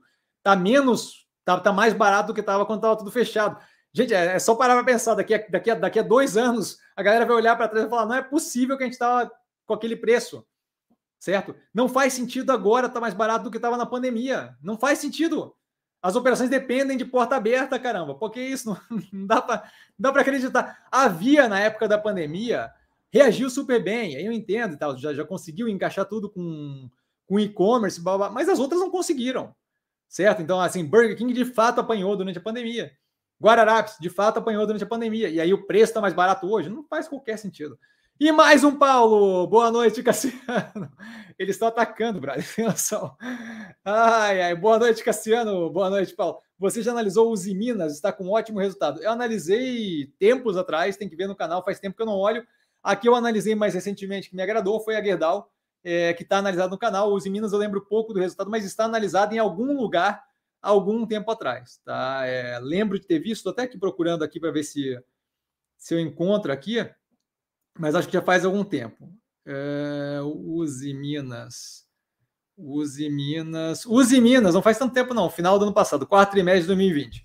Está analisado no canal. Tá? Ele eu falo da operação mais estruturalmente, lembro pouco da operação, vale a pena dar uma olhada lá. Tá? O resultado ter vindo bom, é, novamente, assim, a gente não pega o pontual para avaliar o que vai acontecer, certo? A gente pega o que? A gente faz o que a gente fez com o Banco do Brasil, certo? A gente pega o ativo derretendo, aquele receio todo, o resultado vindo com uma com 2, 2.2 bi por trimestre de provisionamento extra para a pandemia, e aí sim aquilo ali mostra que tem um caminho para um futuro positivo, e ali a gente investe certo? O resultado pontual ter vindo positivo, aquilo ali é conhecido por todo mundo, aquilo ali não é propriamente o que deveria chamar atenção, tá? Sabino, boa noite, pessoal. Super educado Sabino, boa noite, bem-vindo. Cláudio, boa noite, Cassiano e a todos os membros do canal. Cláudio, boa noite. Super educado, cara, muito bem-vindo. É, Peterson, mestre, sei que você não gosta de OIBR. Não é que eu não gosto de OIBR, é que a tese, é, a, a, o caminho dela é muito nublado, eu não vejo por que chutar, dado que tem muita coisa com muita clareza de investimento. Tá? Com essa venda, ele, ele continua, né? com essa venda, o que você acha, é, o que você acha, o porquê que o ativo não andou com essa venda? Achei que ele queria decolar. Volto a reforçar, paremos de olhar para gatilho. Não decolou, na minha opinião, porque essa venda era mais do que sabida, certo? Já não era o que comentava agora. Se não tivesse a venda, seria uma grande surpresa, mas a princípio não teria é, o travamento, teria uma consequência muito grande para o setor ali como um todo, se não liberasse essa venda, ia causar um, um, uma questão muito mais problemática, de modo que o CAD, pensando, imagino eu, no bem maior, e aí 100% chute meu, resolveu liberar com algum tipo de restrição da forma que, que, que pode ser acoplada às operações e o que, que tem que ser feito pós aquilo ali, certo? Então, assim, é, a, a, ideia de que um fato já conhecido e praticamente tranquilo iria causar um grande, uma grande subida de preço é novamente aquela, é aquela. Tem um pedaço da OIBR, do, do, dos investidores, que estão assim: olha, eu sei que pode ser que dê zero isso daqui, mas eu quero arriscar porque se subir eu vou ganhar uma grana legal. Tem um outro pedaço que virou culto e seita aquilo ali. E aí ia ficar vendendo a ideia de que não, agora vai. Quantas vezes não teve notícia? Agora vai. Não, agora vai. Não, agora vai, não, agora vai, vai a 10 reais, agora vai virar. E você fica nessa, assim, me lembra, e nada contra, não estou discutindo a questão de religião, não, mas me lembra uma coisa meio seita, meio, meio, meio culto, tá? Então, assim, eu cuidaria. O que a gente vê ali é o quê? Eu, eu acho que é um pouco, tem um pouco, tá um pouco mais embolado e falta muita informação para fazer aquela análise, certo? Então, assim, não é que eu não gosto da Oi, não é que eu não gosto do ativo, é que eu não me sinto confortável com a falta de informação o, o, o cenário para ela é muito nublado ainda. Tá? Então, assim, a capacidade que eu tenho de avaliação ali é muito pequena. E aí começa a entrar na vibe do chute. Eu não, não trabalho com chute, certo, Peterson? Então, basicamente é isso. Gidalzo, pode comentar sobre a intenção da Minerva de sair da B3? Não existe uma intenção da Minerva de sair da B3. O que foi liberado para a gente foi um fato relevante de que pode, pode vir a ter interesse em abrir capital em outro, é, em outro domicílio é, de, de país, em outra bolsa, que pode ser acompanhado de alguma operação com alguma outra empresa e blá blá blá. Eles fizeram o que eles têm que fazer. Estamos pensando sobre talvez pensar em talvez ter uma operação sem citar absolutamente nada, nada, nada de informação de nada. Tudo que eles fizeram é dar assim: ó, pode ser que aconteça. Isso poderia ter acontecido com a com a Athena Food, a parte fora do Brasil, da Minerva, naquela época que teve a, a conversa com a com a SPEC, com a Special Purpose Acquisition Company, a, a, a companhia de cheque em branco, tá? É, mas assim, ó, novamente, a, a, gente tem que cuidar com o que a gente lê e sair assumindo. É, ninguém disse de intenção nenhuma. Foi comentado que conversa-se sobre, existe a possibilidade, só isso. Então, por enquanto, não temos informação para ficar confabulando sobre. Então, assim, não, não, não, eu não paro para pensar sobre isso. Se for um, eu, eu, tenho como ela tem como ela sair e ir para o exterior de uma forma muito positiva, tem como ela sair e ir para o exterior de uma forma muito negativa, tem como ela sair e ir para o exterior de uma forma neutra. É só você, você consegue esquematizar esse processo de 300 maneiras diferentes. É como a galera que vira aqui, o pessoal do, do, do Twitter lá, eventualmente fala: ah, não sei o que e tal. Não, se comprar não sei, não sei quem é negativo, se vender para não sei quem é negativo. Meu amigo, você não sabe nem quanto é que estão pagando. Como é que você sabe se é negativo ou positivo, rapaz? Que isso, tá louco? Parece que bebe. É... Não, não dá, não dá. Assim, ó, a gente avalia quando tem informação. Enquanto não tem informação, a gente tira da cabeça por quê? Porque não, não, não adianta ficar perdendo tempo com aquilo. Se não me engano, Dalai Lama, no The Art of Happiness, no, no Arte da Felicidade, o livro, fala que quando você tem um problema, você tem duas opções Tá? A primeira é assim: se tem como resolver, você vai lá, resolve e tira da sua cabeça. Se não tem como resolver, você tira da sua cabeça, porque não tem como resolver. Aí, nesse caso, falta informação. Tá? E se falta informação, a gente não fica perdendo tempo confabulando e gastando neurônio com isso. Então, assim, a princípio, o que a gente tem é: pode ser que eles comecem a pensar sobre talvez, eventualmente, pode ser que fazer alguma coisa do gênero. Nem disseram de sair da B3. Pode ser que abra em outro lugar, pode ser que tire o domicílio daqui, pode ser. Então, assim, por enquanto, nada, nada concreto. Enquanto não tem concreto, a gente não perde tempo com isso, tá? Ah, falaram que talvez pensem. Não, não, quero saber. Me conta quando tiver alguma coisa concreta, ou então não fala comigo, certo? Basicamente é isso. Porfírio, mestre, fazendo um apanhado geral, você classificaria como positiva a gestão de Paulo Guedes como ministro até aqui? Que gestão, pô. Que gestão, parceiro, que gestão. Eu acho que assim, ó, foi ótimo e o ponto nervoso principal do que precisava acontecer foi justamente o, a passagem da reforma da Previdência. Tá? Passou não exatamente o que deveria ter passado, mas passou uma coisa sólida, vai. É, mas assim, aquilo ali não foi ele que fez, certo? Foi, foi o Temer, foi, foi, foi, o time, foi o time anterior que deixou a bola no gol. Eles entraram, chutaram e aí começou o jogo novo, certo? É como se tivesse trocado de time no meio tempo e a bola tivesse ficado parada na boca do gol. E eles lá fizeram gol e começaram de 1 a 0. Mas assim, fora isso, o que a gente consegue falar ali de efetivo que foi feito foi muito pouco. Muito, muito, muito, muito pouco, muito pouco, muito pouco, muito pouco. Assim, muito pouco, muito, muito, muito pouco. Foi, foi, foi, foi o bare minimum, foi, foi, foi o mínimo do mínimo do mínimo. Então, assim, hum, acho que é, no que tange economia, a gente não teve grande evolução. O que a gente teve que foi muito necessário, muito relevante, muito importante, mas que foi feito basicamente pelo governo anterior foi a reforma da Previdência. Basicamente foi isso. A gente tem ali uma ou outra coisa micro, mas é, é, é mínimo do mínimo do mínimo, tá? Então, então não, não vejo como. Outra coisa é essa: não dá para chamar de gestão quando você fala que não pode fazer uma coisa, aí a galera de lá, do, a, a política fala que pode, Aí você diz que vai dar problema, aí a galera fala que não, aí você vai lá e fala, não, então vamos fazer, e aí deixa fazer. Não é gestão isso, pô, não é gestão isso. Ah, ele não controla, eu entendo que ele não controla, mas daí assim, é o meu ponto exatamente, se ele não controla lufa se ele não tem força nenhuma, não é gestão. Não é gestão. Não é gestão. Tá? É, então, então, assim, é, é, é, fez o mínimo do mínimo. Olha, eu, eu, eu vi, eu, e, aí não é querer puxar sardinha para lado de ninguém, mas eu vi o Temer passar a reforma trabalhista, que era uma reforma pesada e difícil de passar, tanto é que estão querendo revogar agora, né? É, agora, quer dizer, então, fala-se em revogar o, o, o, PT aí, tá? É, eu vi o Temer, depois do escândalo todo do Wesley Day, quase conseguir passar a reforma da Previdência depois de ter passado a trabalhista.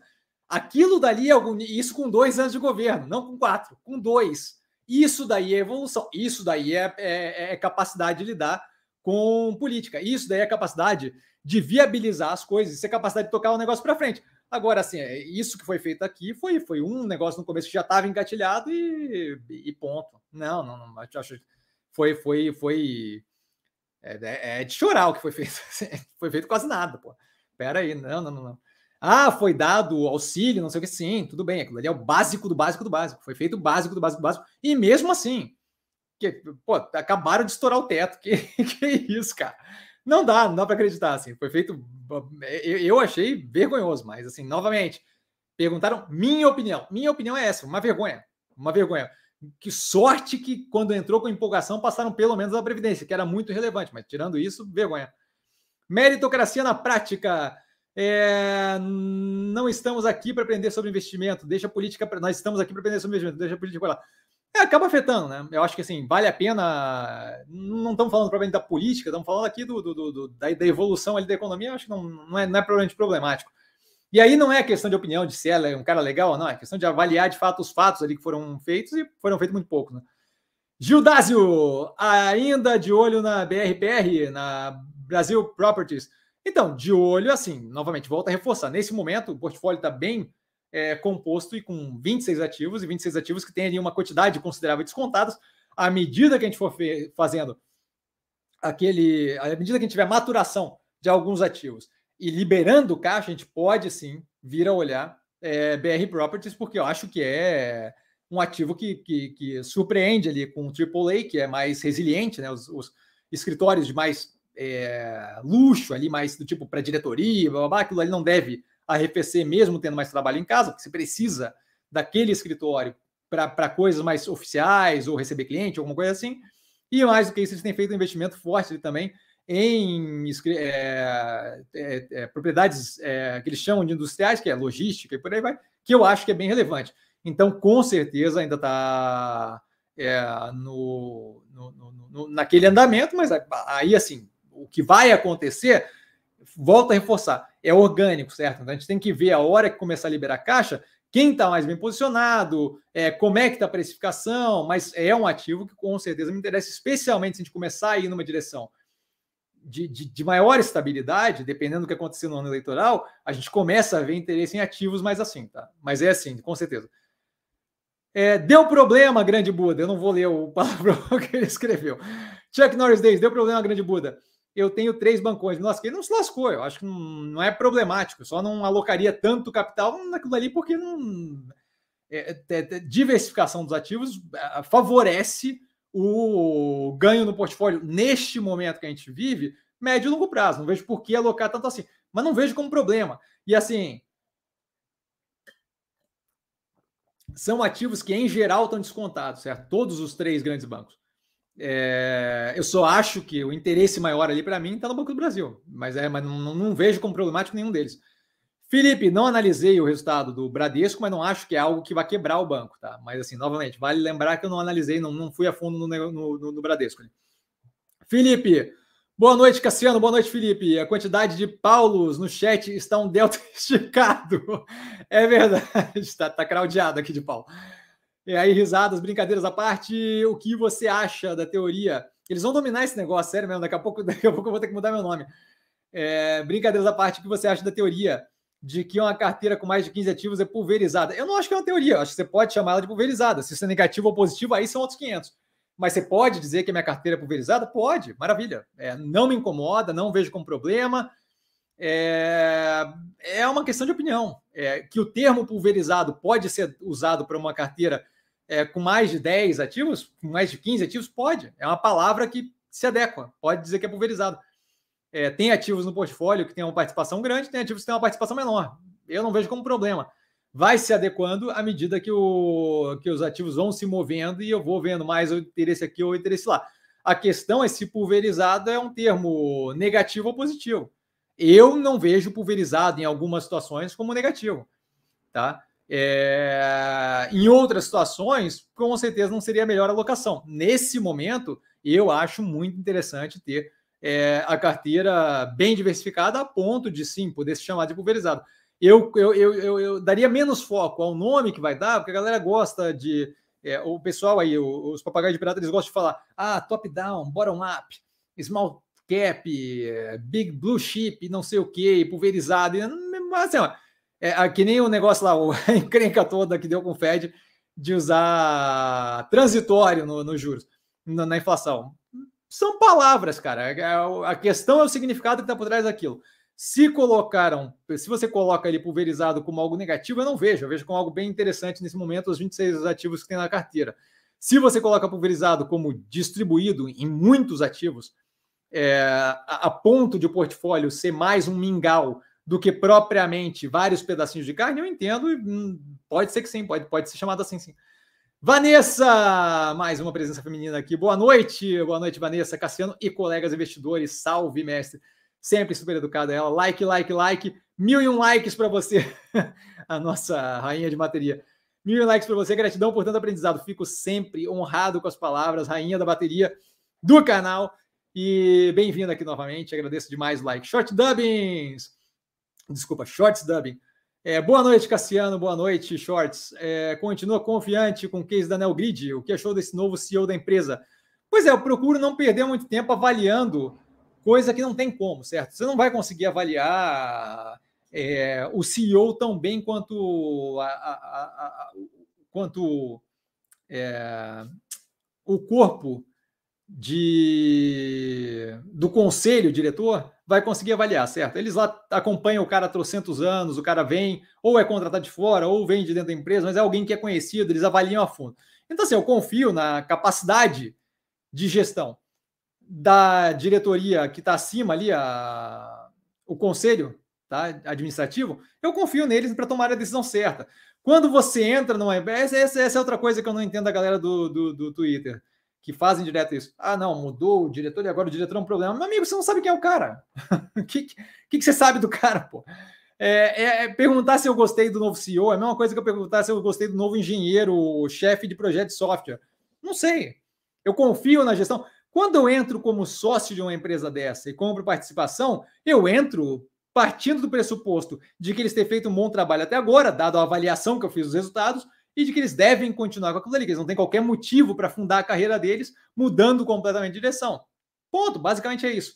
Avalio a direção é, da empresa pelo que ela fez até agora e pelo, pelo projeto que ela coloca, a consistência que ela mantém, mas basicamente é isso o, tem uma baita de uma confiança, um percentual considerável do portfólio alocado em Minerva. Não, não conheço propriamente o Queiroz, certo? Vejo o que ele faz, vejo a consistência, vejo os atos que ele toma à frente da empresa e ponto. Para mim é isso, mas não conheço o, o, o, CEO a fundo, certo? Então, assim, não acho nada do novo CEO. É, gosto da operação, tem feito bem, não vejo por que, que eles agora começariam a escolher gente meia boca. Então, não, não, não vejo como problemático continuo, não é nem confiante com, com, com. Eu não gosto da palavra case, que a palavra case me incomoda. Eu continuo bem tranquilo com relação à tese de investimento da, da Neogrid, e isso daí baseado no que a gente vê na análise do canal. Assim, não é propriamente porque entrou o CEO X ou Y, tá? Fernandinho, mestre, mas no caso de um crash ou de uma queda, ou mesmo queda Covid, evento cauda, Black Swan, de nada adianta diversificação, pois a queda é em bloco e toma na cabeça drawdown, a quantidade de palavra em inglês, de 30% na média do portfólio. É exceção? Eu não sei o que vai acontecer. Se, se, se cair um, um meteoro no, nas agências do Itaú, para o Banco do Brasil é positivo. Simples assim. Então, assim, novamente, gostaria de deixar claro: não estou torcendo para que isso aconteça, não estou dizendo que vai acontecer e é completamente improvável praticamente impossível que só caia meteoro num tipo de agência de um banco. Porém, entretanto, todavia, se magicamente cair meteoro em todas as agências do Itaú e acabar com o banco deles, olha, vai abrir um pedaço de market share considerável para o Banco do Brasil. É negativo? É um evento de cauda? É algo que, que vai ser uma desgraça? Vai afetar é, negativamente um pedaço do mercado financeiro brasileiro, mas abre o mercado do caramba para o Banco do Brasil. E aí? Então, assim, é, vai, vai ver as operações da BioNTech, da Pfizer, é, da Moderna, ver se elas estão chorando com Covid. Não. Então, assim, volto a dizer: se você tem um portfólio diversificado a ponto disso acontecer, você vai ter operações que sofrem de um jeito operações que sofrem de outro. É, o, o, governo é completamente irresponsável fiscalmente. Aquilo ali faz o dólar estourar. As exportadoras vão estar lavando a água de ganhar dinheiro. É justamente esse o propósito de ter um portfólio diversificado, certo?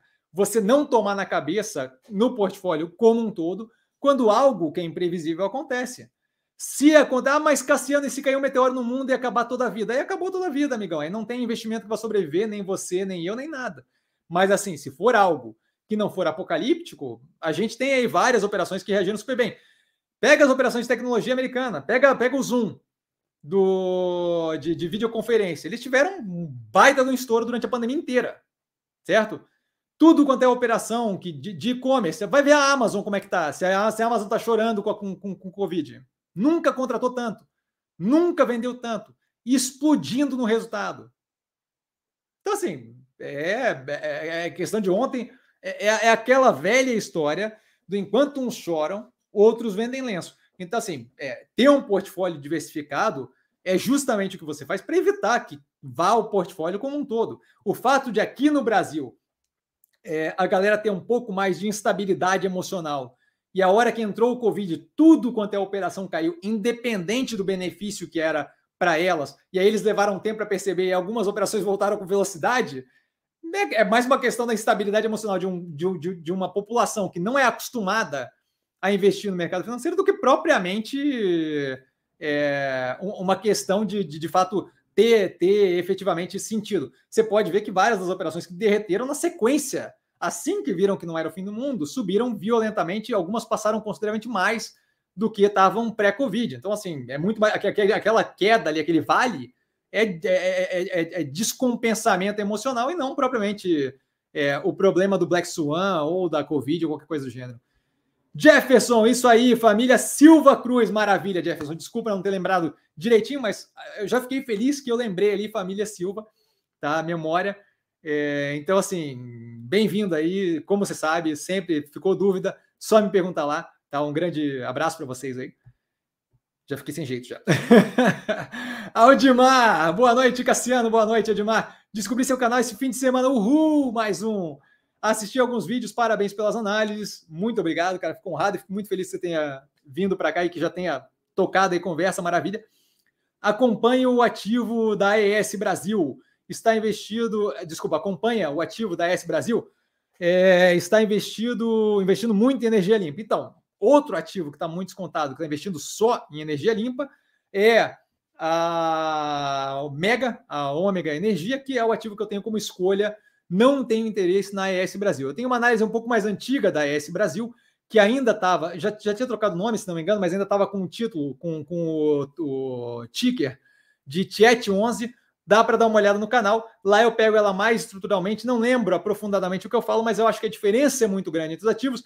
O fato de eu estar fazendo um movimento naquela direção não quer dizer que aquilo ali já afeta a minha operação de forma muito agressiva, tanto é que vieram me questionar isso esses dias no, no, no Instagram, e eu mostrei o quê? Olha a diferença do da margem EBITDA que a AES teve é, de 13 alguma coisa por cento no terceiro trimestre de 2021 e a Ômega Geração teve de 70 e tantos por cento no terceiro trimestre de 2021. Essa diferença gritante entre elas não é nem uma questão de falar uma é melhor, outra pior, mas mostra a diferença que tem no portfólio. Se, se elas tivessem semelhança no portfólio, a gente teria algo mais próximo e menos descasado. Mas o que, que, não, o que, que acontece? Acontece que o portfólio como um todo, é, o fato de eu estar investindo muito numa direção não quer dizer que eu estou lá ainda, certo? Então, assim, é, o portfólio muito diferenciado faz com que eu veja a SGT, se não me engano, esse era o argumento, a S Brasil, mais é, comparável com a Engie do que propriamente com a operação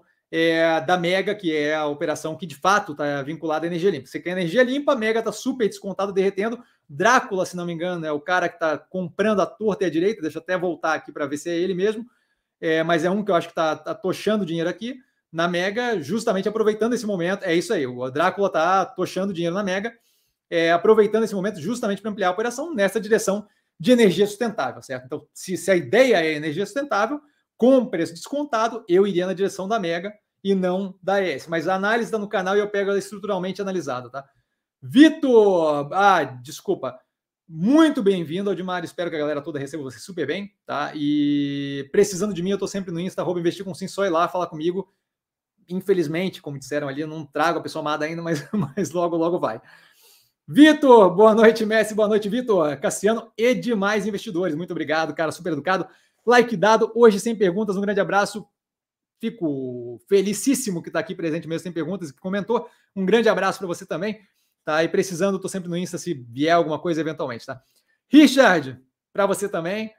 É, é para a galera que está no, no podcast, ele fez joinha, eu fiz joinha. Carlos, mestre Avia, está conseguindo fazer a recuperação dos créditos tributários, mas os 200 milhões que divulgaram no primeiro de fevereiro terá impacto no primeiro trimestre de 2022? Eu não sei se o impacto é direto, imagino eu que sim, porque eles estão antecipando através, de, eles estão meio que usando um, pelo que eu entendi, eles estão usando um instrumento financeiro para meio que descontar aqueles créditos tributários e jogar para o nome de uma instituição que aí sim vai lidar com aquilo no médio e longo prazo, então você tem um desconto ali no crédito tributário, para poder pegar aquilo ali em caixa. Acho eu que afeta já diretamente é, na hora que é feito, já entra é, no caixa, na veia ali o dinheiro. De qualquer forma, isso não seria um problema. Qual é o ponto? O ponto não é nem eu saber se entra direto ou não. O ponto é que assim, se eu tenho fechada aquela, se eu tenho fechado aquela, aquele processo ali, aquele, aquele produto financeiro que vai me garantir 200 milhões e eu já tenho assinado aquilo tudo, eu não teria nenhuma dificuldade de ah, se vai entrar depois, mas eu preciso pagar agora, de fazer um bridge loan, de fazer um empréstimo ponte, onde eu recebo o dinheiro agora e eu pago aquele dinheiro assim que entrar aqueles 200 milhões no caixa para a instituição financeira, de modo que eu fico com um empréstimo de dois meses, um mês, 30 dias. Um mês, 30 dias é a mesma coisa, Cassiano.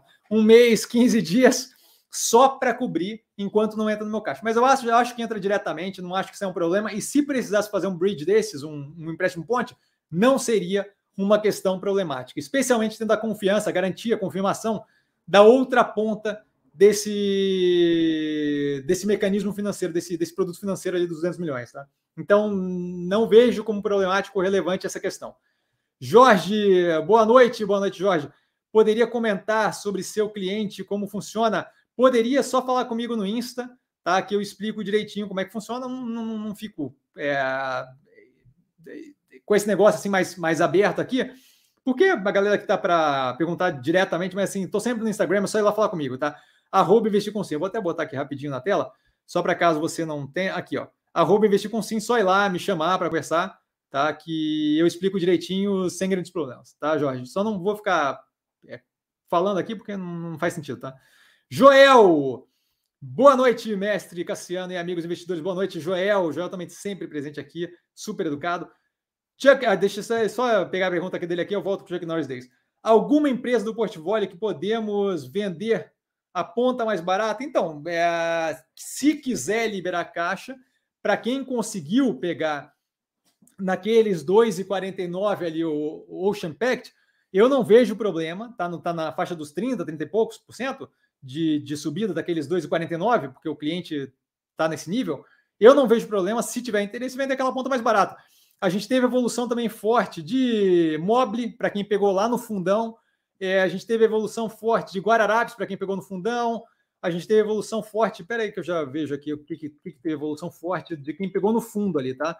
Mas assim, quem pegou no fundo e tem 30%, a questão não é nem o pode vender não pode vender. Se você tem ponta mais barata, tá? De ativo que você está com uma quantidade considerável e que está te dando ali 30%, 20%, se você quiser liberar caixa, não vejo problema, tá? Mas assim, ó, Mobile deu uma estourada, Guararapes deu uma estourada da, da, da, do, do, mais barato que chegou, tá? É, mas basicamente é isso. A gente teve ali também a Ocean Pact, que deu uma estourada do mais barato que chegou. Então, essas daí eu não veria muito problema.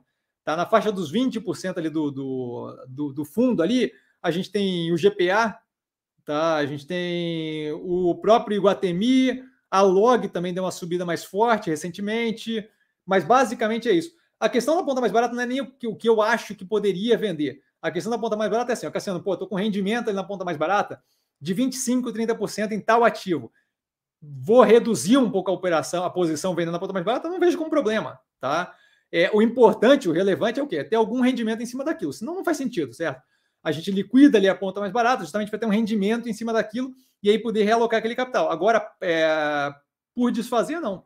Mas aí qualquer ativo que você tenha, que esteja um pouco mais alocado e que tenha ali uma ponta mais barata com 30%, 25% de ganho, não vejo problema nenhum. Tá? Acho que a gente tem bastante coisa para passar de volatilidade ainda, então não vejo como problema. Para realocar para fazer caixa e poder ficar mais, mais dinâmico, não vejo nenhum problema, não. Peterson. Não, desculpa, pulei lá o Chuck Norris Days. Chuck Norris Days, grande Buda.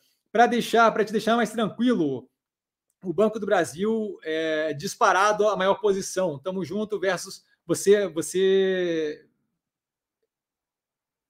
Aí eu não sei. É, tamo junto. VS Excelência é fera. Vossa Excelência, pomba. É, Cassiano, devagar pra caramba. Muito rápido para várias coisas, para essas, para essas é, abreviações que vocês usam, são uma topeira, sem, sem noção. É, passando vergonha aqui. Que ótimo, eu fico tranquilo, mas não, não, novamente, volta a reforçar, não acho que é problemático os outros bancos, tá? Peterson, mas é engraçado, mas é engraçado, né, Cassiano? É você dizendo que a Amazon explodiu e Via e Magalu derretendo. Me explica o porquê só aqui que as ações estão assim derretidas. Valeu. Então, vamos lá. Várias, vários pontos aí, tá? Primeiro ponto, é um dos fatores ali que dá grana, grana para a Amazon é a Amazon Web Service que a gente não tem na Via nem na Magalu, tá? Então, assim, vale lembrar que a Amazon é uma operação um pouco mais complexa do que a Via e a Magazine Luiza. Outro ponto que a gente tem que levar em consideração. A Amazon tem um mercado cativo que nem Via nem Magalu tem, que é o mercado americano, onde a gente teve uma injeção de expansão fiscal violenta que aqui no Brasil não foi igual, certo? Lá a galera conseguiu juntar dinheiro durante a pandemia. Esse é o nível do negócio. Hoje em dia tem uma, um aperto no mercado trabalhista lá, porque a galera juntou tanta grana durante a pandemia que nego não precisa trabalhar nesse momento ainda. Ainda estamos vivendo. Ah, eu quero trocar de carreira. Por quê? Porque eu ganhei tanta grana nessa, nessa política expansionista fiscal que eu não estou dizendo que é negativa. Mas foi tanto dinheiro que eu vou dar uma parada por um tempo para pensar se eu quero. Bobear, eu quero voltar a ser músico Bobear, eu quero pintar de novo. Nada contra também ser música e pintar. Só estou dizendo, a galera está realmente reavaliando as, as prioridades. Cassandra, como é que você sabe isso? Eu escuto esse tipo de report direto. E tem uns reports, por exemplo, o Market Watch, é, o Market Watch, é, o Marketplace, que eu escuto, é que ele vai e fala com as pessoas e pega a opinião das pessoas. E aí você escuta justamente essa, essa galera assim, ó, tipo, ah, a gente está tranquilo, é, a gente está ainda vivendo daquela grana que foi dada, a gente não tem pressa e vamos repensar a carreira. Então, assim, você tinha um mercado cativo que era muito mais positivo, tá? É, você tinha uma operação que já era muito forte, tá? Na maior economia global e por aí vai. Tá? Assim, não, dá para comparar com a, com a Via com a Magalu, certo? A Via estava começando a, a, reformular a operação quando bateu a, a pandemia, tá? E a Magazine Luiza vinha querendo manter é, aquele crescimento de GMV, de, de, faturamento, e aí descontando em. Se tivesse crescido de uma forma mais sustentável, talvez não tivesse nessa situação descontando descontando o produto e cada vez mais espremendo mais, espremendo mais. Então, assim, calma, né?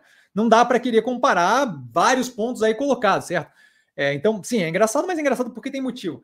A AWS, a Amazon Web Service, é, é, outra parte ali, que é a parte justamente que dá um lucro cavalar para a Amazon, que é a parte de cloud ali, de, de, de nuvem, né? Que é uma parte toda separada, que compete com a Azure da, da, da Microsoft, que tem um baita de uma operação. Tá? Então, aquilo ali também é outra parte a se levar em consideração. E aí, uma cacetada de outros produtos que começam a criar é, um, um, ecossistema, certo? A gente tem ali é, Whole Foods, a gente tem que não é provavelmente lucrativo, mas a gente tem ali a levar em consideração. É, Cria-se um ecossistema, a gente tem é, todo o sistema de transporte deles, a logística deles, a gente tem caramba, o Amazon Prime, que está levando a sério a questão de, de, de, produção de série, por aí vai, e streaming. Então, não é, não é só isso. é bem diferente a operação daqui, certo? Não se resume a questão de de venda online, tá? Então, assim, casos muito diferentes, tá, Peterson? Espero ter sido claro. Joel, Cassiano, se continuar dando essa super assessoria, trará sim a nossa pessoa. Talvez eu consiga trazer dinheiro que ajude a conseguir a pessoa amada. Não sei se a coisa funciona. Mas assim, ó, a assessoria, a assessoria, assim, ó, o auxílio que eu dou para vocês aqui é algo que eu faço de coração e para mim é prazeroso para caramba, então não, isso aqui, assim, não vai acabar, tá? Silvio, boa noite, professor, é nós. Boa noite, Silvio, é nós. É, Gabriel, outro Gabriel. Boa noite, pessoal. Boa noite, Gabriel, super educado. É, Cassiano, mosaico está nas mínimas faz um tempo, mas o Banco Pan também. O preço das duas tendem a oscilar igual agora. Não tem interesse em aumentar a posição. Eles tendem a oscilar com correlação, é, com vinculação. Muito mais é, a Mosaico oscilar correlacionada ao Banco Pan do que o contrário, certo? Porque a Mosaico agora passa a ser um pedaço do Banco Pan e não o contrário, certo? Eu não tenho interesse em aumentar a posição em nada até que aquilo ali seja fechado e até que aquilo ali seja de fato efetivado. Tá? Eu não vou ficar comprando é, mosaico com base é, em qual é a proporção para Banco Pan, porque a, ação do Banco Pan vai continuar oscilando, e eu também não vou comprar Banco Pan porque não é a operação que mais me chama atenção nesse momento. Eu acho que é boa, a análise já está no canal, tá? É, é, uma operação positiva, interessante, tem feito uma evolução boa, mas tem outras coisas no, no portfólio que chamam muito mais atenção para alocar capital do que aquilo ali, nesse momento, tá? Então, nesse momento, não tem interesse, tem bastante coisa interessante que me chama mais atenção no mercado. Tá? É, agora não vejo interesse em aumentar, não acho que é problemático se tiver interesse, mas pense Banco Pan, não pense Mosaico, certo? Pense, eu estou comprando Banco Pan, porque a, a, a coisa está se encaminhando nessa direção. Tá? Então pense, cada ação de mosaico, se quiser aumentar, eu estou comprando 0,8 ações do Banco Pan por cada ação de mosaico. Só isso que eu peço, tá? E aí o Chuck Norris Days dando risada e falando, é nóis. Felipe, grande Cassiano, acompanho sempre que posso suas doses de equilíbrio e consciência ao avaliar o mercado. Eu fico honrado com as palavras, cara. Muito obrigado. Como sempre, só agradecer pelas furadas que não caio por causa das suas resenhas. Cara, fico muito honrado de verdade com as palavras, fico muito feliz de poder auxiliar. Essa é a parte para mim que serve muito, muito, muito como pagamento, sabe? Que é a questão de garantir que num país como o nosso, que a gente tem uma dificuldade considerável de compreender instituição, as instituições como funcionam, é, o, o, próprio financeiro, até de finanças pessoais, assim, de poder dar um auxílio e, e, ajudar um pouquinho com uma coisa ou outra, tá? E aí ele continua ali, eu já volto para o Henrique. Você estava certo quanto ao setor de educação, era esperar e espera não trouxe mudanças. Tá? E a espera não trouxe, não trouxe mudança. É, recolhi meu capital em Cogna, é, o último investimento que eu tinha ainda na B3, agora só ETF em robótica e inteligência artificial. E aí ele continua com ATT atenciosamente, imagino. É, né? Atenciosamente, né? Eu não sei se ATT é. Ó, tá vendo? Eu e as coisas ali. É, obrigado por tudo, melhorei muito nesses dois últimos anos, nesses dois últimos anos, te acompanhando. Você merece todo sucesso. Beijos, ó, Beijo enorme, muito obrigado pelas palavras, cara. A gente volta na sequência, agora emocionado para falar com o Henrique ali. boa noite, boa noite, Henrique.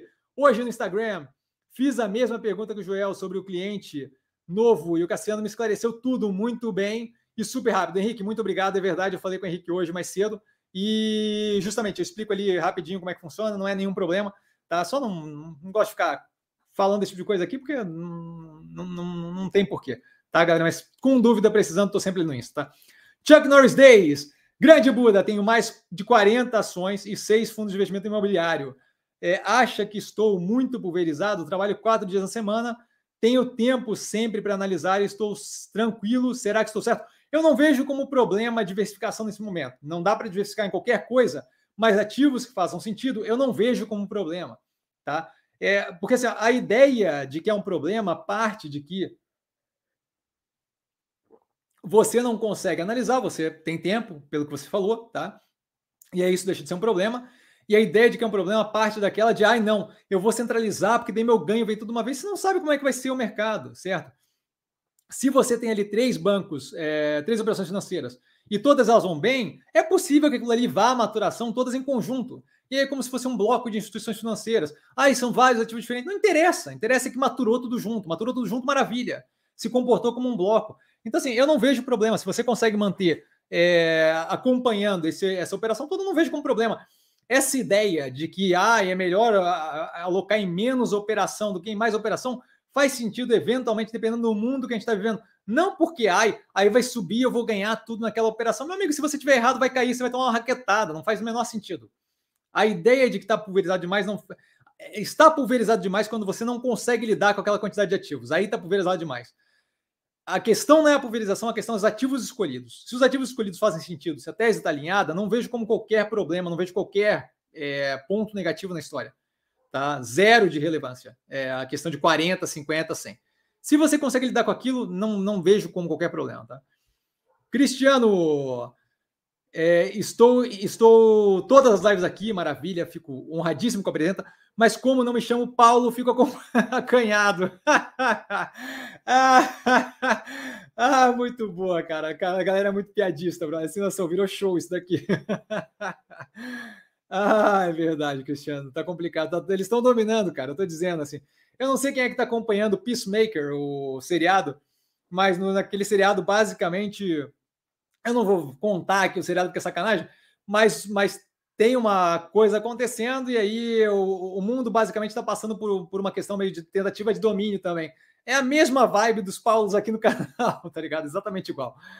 Gabriel, grande eterno mestre, passando aqui para agradecer o conhecimento que você vem passando para a gente, sempre ajudando muito, Gabriel Eterno, sempre ajudando muito a construção de um portfólio com muita parcimônia e sempre alinhado com a tese. Eu fico muito honrado, Gabriel. Gabriel é uma presença consistente aqui no canal, sempre presente sempre comigo, WhatsApp, Instagram, tá, qualquer, qualquer dia eu vou entrar no chuveiro, ele vai estar no chuveiro, cara. É uma presença consistente, Gabriel. Valeu, Gabriel. Obrigadão, cara. Agradeço as palavras de Conrado. Joel Cassiano, dando suas análises. Show, muito obrigado. Fico honrado com as palavras. Juliana, Juliana nunca esteve presente. Juliana é nova aqui, hein? Juliana é novidade, presença feminina. Boa noite, você é diferenciado. Eu fico muito honrado, Juliana, de verdade. Primeiro, muito feliz que tem mais mulher disponível falando e conversando e perguntando. As meninas aqui, eventualmente, fazem ótimas perguntas. Eventualmente, elas aparecem, na verdade, são sempre ótimas perguntas. Tá? E ela continua. Faz tempo que não consigo acompanhar online, mas você, meu mentor, sempre parabéns. Eu fico honradíssimo, de verdade, fico todo sem jeito. Muito, muito obrigado. É, galera, assim, ó, temos ainda 20 minutos aí. Quem quiser perguntar, manda ver que temos 20 minutos. Eu não estou nem pensando em parar. Na última vez eu estava com, com enxaqueca, agora estou zero. Então, assim, por favor, sinta-se à vontade, tá? E Juliana, muito bem-vinda. Querendo trazer a, a, as amigas, como dizem minha sobrinha, as amigas, tudo junto.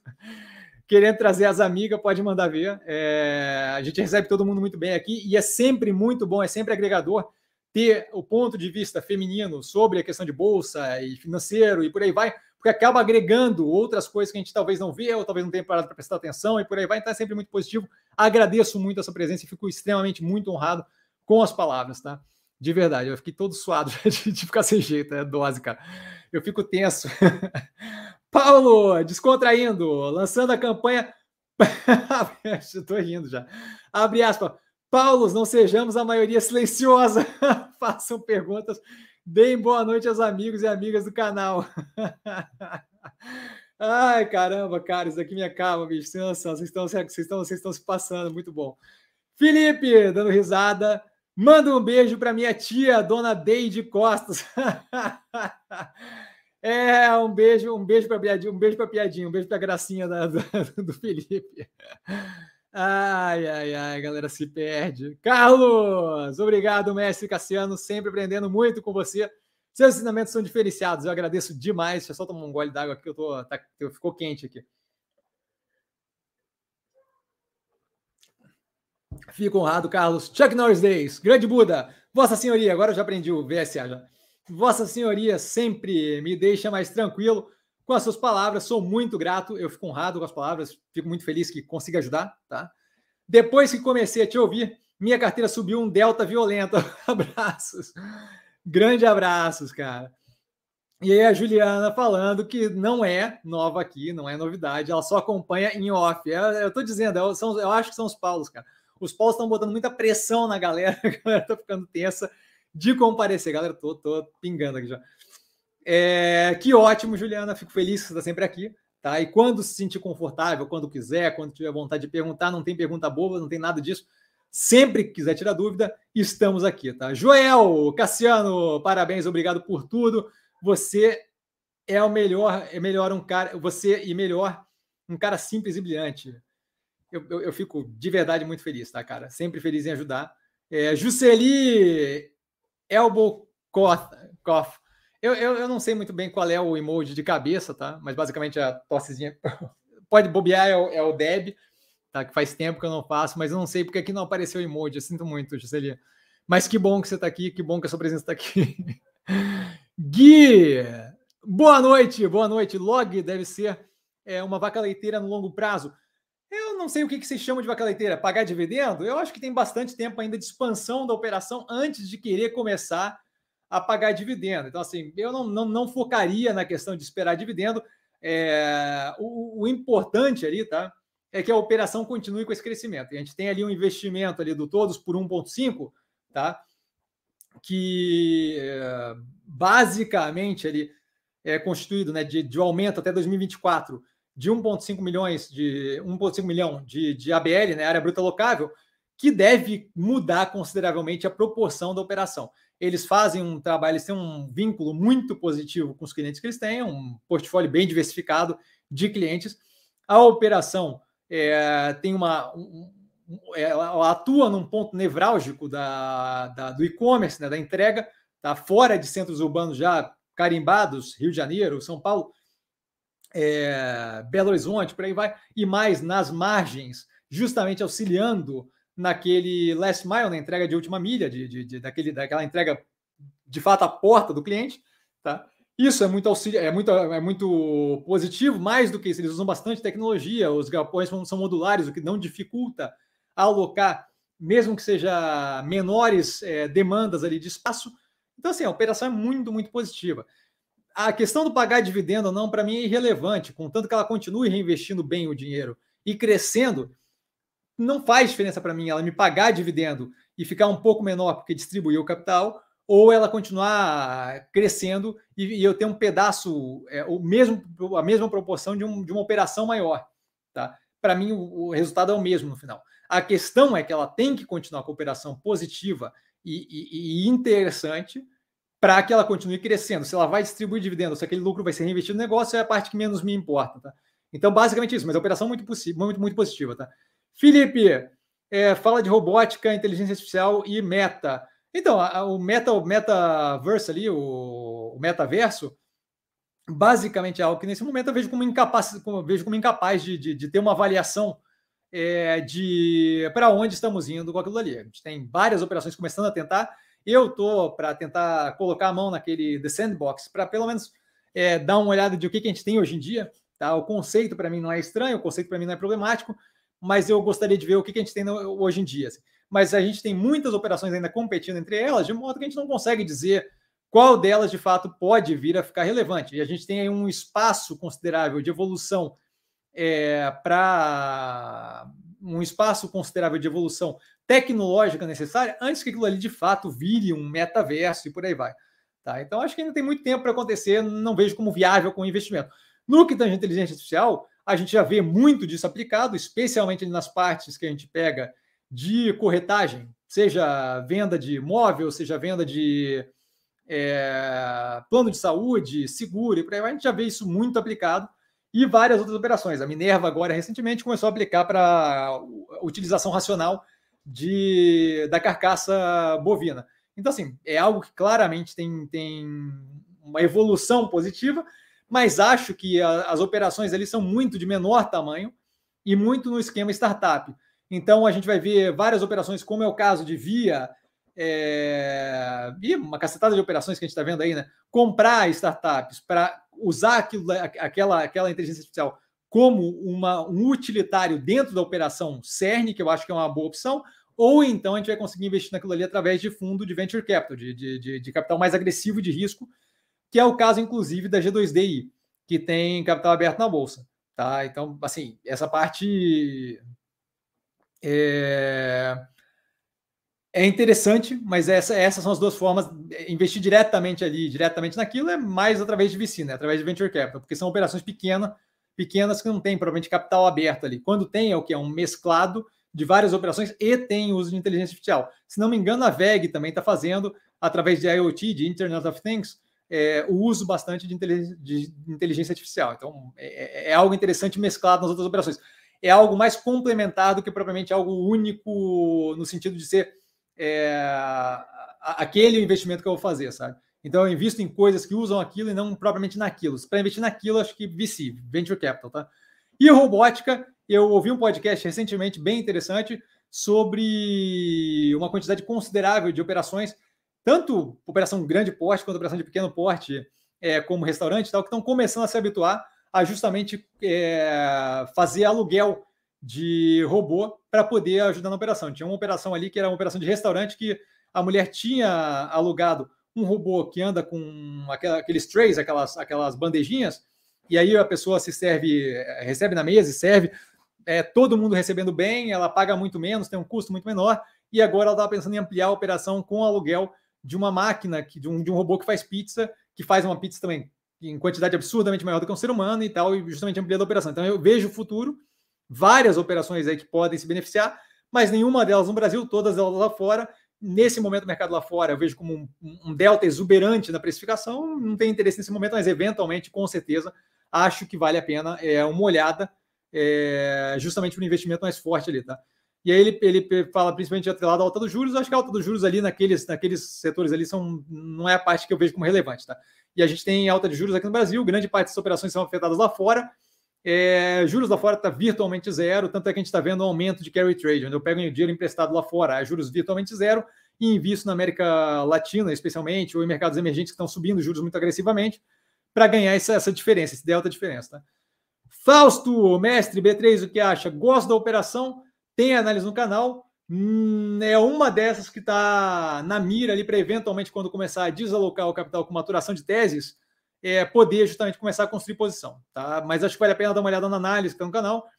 É, é, hum, vejo como uma operação que só vai crescer à medida que o Brasil vê o mercado financeiro de renda variável maturar, e eu não acho que vai parar de maturar tão cedo. Tá? A gente tem muita coisa para evoluir, a gente ainda é muito incipiente nisso e tem, de fato, aí um caminho aberto para poder popularizar esse mercado cada vez mais. Tá?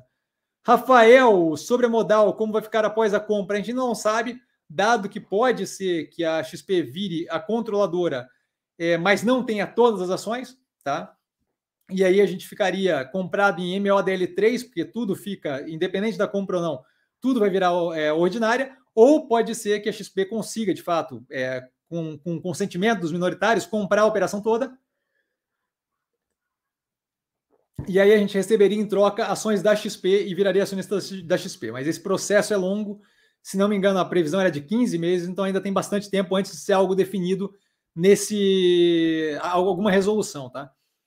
É, Silvio, sou igual a Juliana, faz tempo que estou no canal, mas a primeira vez que falei foi hoje. Muito bem-vindo, Silvio. Não sei se o Ebokoff é um Deb, mas se, se for, já deixo o Deb aqui. Muito feliz que você está aqui, fico honrado com a presença. É, se se sentir confortável, eventualmente, se tiver dúvida.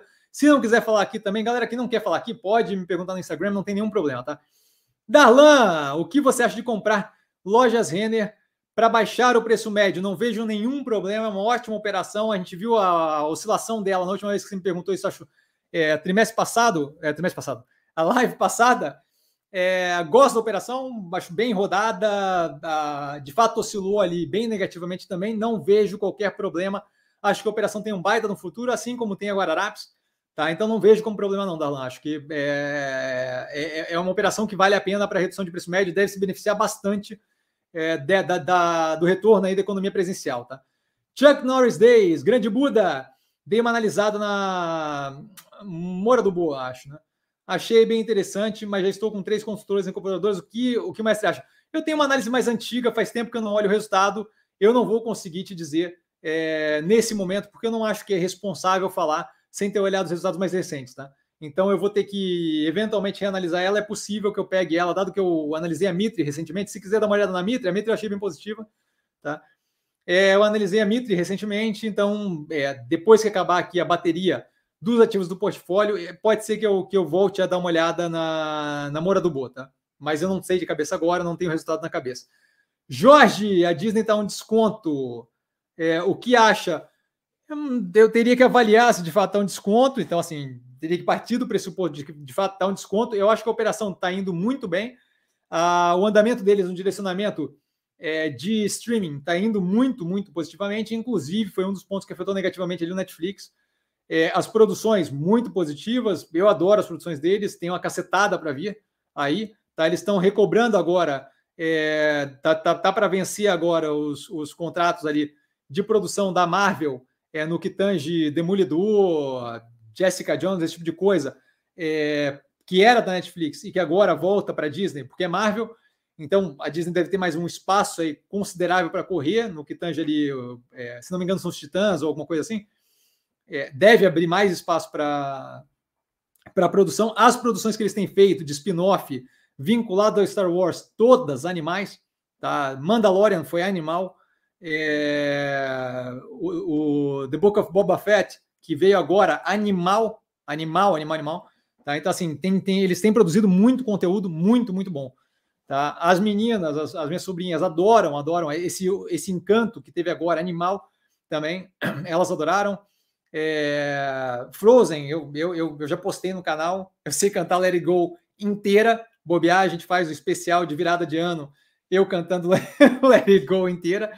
É, então, assim, obviamente, indo muito bem, conteúdo muito bom. A reabertura do parque deles do Star Wars foi muito positiva. Fila de espera, uma grana do caramba, agora com o hotel que está sendo desenvolvido e bababá, direto na nave, não sei o quê. Tá? Então, assim, é um negócio que eu acompanho, tem espaço, encanto! Encanto, exatamente. Obrigado. A Juliana já me corrigiu ali embaixo. Acho que eu falei alguma coisa errada aqui, mas é Encanto, exatamente. Que tem a música do não sei o que, não fala do Bruno. Esse Encanto eu não vi, as meninas ficaram loucas, assim. É, tanto a Corinha quanto a Lara. É, de qualquer forma, é, aqui, aqui, aqui, aqui do meu lado, eu pego, eu faço estudo de mercado como o tio Cássio, entende? Então, assim, é um negócio diferente. de qualquer forma, muito, muito positivo o processo deles todos. Acho que tem um espaço violento para andar. Se está descontado ou não, aí é outros 500, tá? Aí, eu, aí teria que fazer uma avaliação. Mas, independente de não estar descontada, eu não vejo problema é, de pegar uma operação para a evolução que vai ter de médio e longo prazo. Não tenho interesse agora na exuberância que está no mercado americano, mas eventualmente aquilo ali arrefecendo um pouco, eu não, eu não vejo, não, não tiro da minha reta, é, possivelmente avançar na Disney. Tá? Rafael, nesse processo demorado da modal, enxerga a valorização do papel ou o ideal é a realização do lucro? Eu não realizei nada, não, não, não vendi um pedaço eu vejo um médio e longo prazo muito positivo, ainda mais agora, que é uma fintech que tem a possibilidade do auxílio da estrutura toda da XP. Mais do que isso, é bem possível que a gente chegue no final, que a gente chegue no, que a gente, que a gente chegue no final podendo ficar comprado em modal com o controle da XP. Aí, para mim, é melhor dos mundos. Não tenho nenhum interesse em realizar nada ali. Nada, nada, nada. Continuo com a exata mesma posição. É, se, se voltar a derreter, vai ter aumento de posição, inclusive. Chuck Norris Days, pega ela para nós, por favor. É... Hum, ah, imagino que esteja falando ele da, da análise da, da Moura do Boa. Se, se der, eu, eu, eu pego. Mas eu não sei agora do que a gente está falando ali. muito, muito, muito descolado ali. Jorge, a Ômega está com preço interessante. Até qual preço vale a entrada? Meu amigo, eu, eu paguei mais caro para cliente recente, comprei mais abaixo, pagando mais caro do que está para cliente recente e vou continuar comprando. Então agora, o preço de agora está muito bom. Aí a Juliana ali me, me esclarecendo, me ajudando ali com o encanto, é, que eu achei maravilhoso. Ela já está dizendo que. Ela está falando mais ali embaixo, já, já entra, já chegou ali não. Rafael, hoje entrei em ômega também, maravilha. Gabriel, não dá ideia, Eterno, que vou cobrar esse especial de final do ano, hein, mestre? Pois é, final do ano, bobear eu faço, bobear eu faço gravado, porque fazer ao vivo é complicado, cara, mas assim, bobear, mas aqui, fazer gravado é complicado porque eu posso estar lendo, né? Fazer ao vivo eu mostro que de fato eu, é, bobear, olha, galera, vamos ver. O a gente faz no final do ano com eu bebendo e cantando Let It Go, porque bebida ou não bebida, aquilo ali sai inteira a música, tá? E a Juliana continua. Não foi porque tive que assinar a Disney. Não foi, não foi que tive que assinar a Disney por causa da minha, da minha filha. Risadas.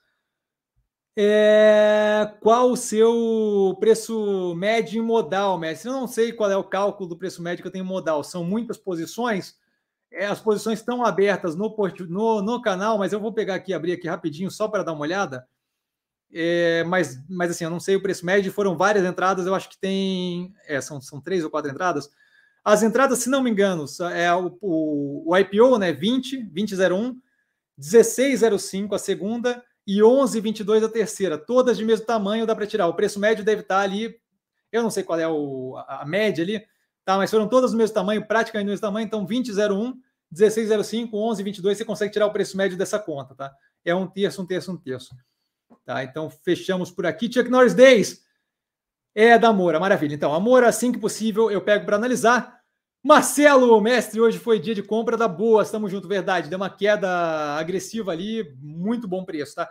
Galera, por hoje então, vamos ficando por aqui. Fechamos, pô, fechamos exatamente duas horas. Tá? Um grande beijo para todo mundo. Precisando de mim, como sempre, adorei a presença feminina falando e comentando não sei o que e bababá. Ah, tá, tá aqui. Já estava sentindo falta a Juliana Show e o Darlan agora, de fato, com o testemunho dele para fechamento. Darlan, pô, Darlan tá vacilando, Darlan, tá dormindo, Darlan. Obrigado por estar sempre trazendo para nós um volume tão grande de análises, ensinamentos e informações, os quais vão balizar os nossos investimentos. Já não sei o que seria de nós sem o seu canal. Darlan sempre muito gentil, sempre muito doce. Ó, beijão, Darlan, beijão para todo mundo. O Fábio com boa noite, Cassiano. Boa noite a todos. Super educado, Fábio. Boa noite. Chuck Norris Days com glória a Deus. Olha lá, Cabo da Ciolo. Mais um Paulo, abraço a todos. Felipe, quem sabe faz ao vivo. Silva Fausto. Ai, quanto ao Let It Go, exatamente. Eu adorei o jeito que ele escreveu. Para quem está no podcast, ele escreveu L-E-R-I-G-O-U. E a Vanessa, eu também, senhor Darlan, não pode encerrar a live. Maravilha, é verdade. Darlan tá vacilando, Darlan tá vacilando. Por hoje ficamos por aqui, precisando de mim. No Insta, arroba investir com você, tô suando aqui da, da, da farra toda. Galera, muito obrigado, me divirto com vocês rio horrores. Agradeço que vocês tiveram paciência comigo na última live de segunda. Estava meio com dor de cabeça, estava meio tenso. Agora tudo tranquilo. Por hoje ficamos por aqui. Um beijo, um beijo enorme para todo mundo. Isso aqui para mim diverte, assim, faz a minha segunda-feira. Tá? E como sempre, precisando de mim, estou aqui. Vale lembrar quem aprende a pensar bolsa opera, como mero detalhe. Um beijo a todo mundo, uma boa noite. A gente amanhã abre, é, dependendo do resultado que sair da Engie, ou Engie analisa amanhã, ou o Banco do Brasil. Mas o Banco do Brasil vem muito tranquilo, obviamente gosta da operação, tá? Beijão, galera. Valeu!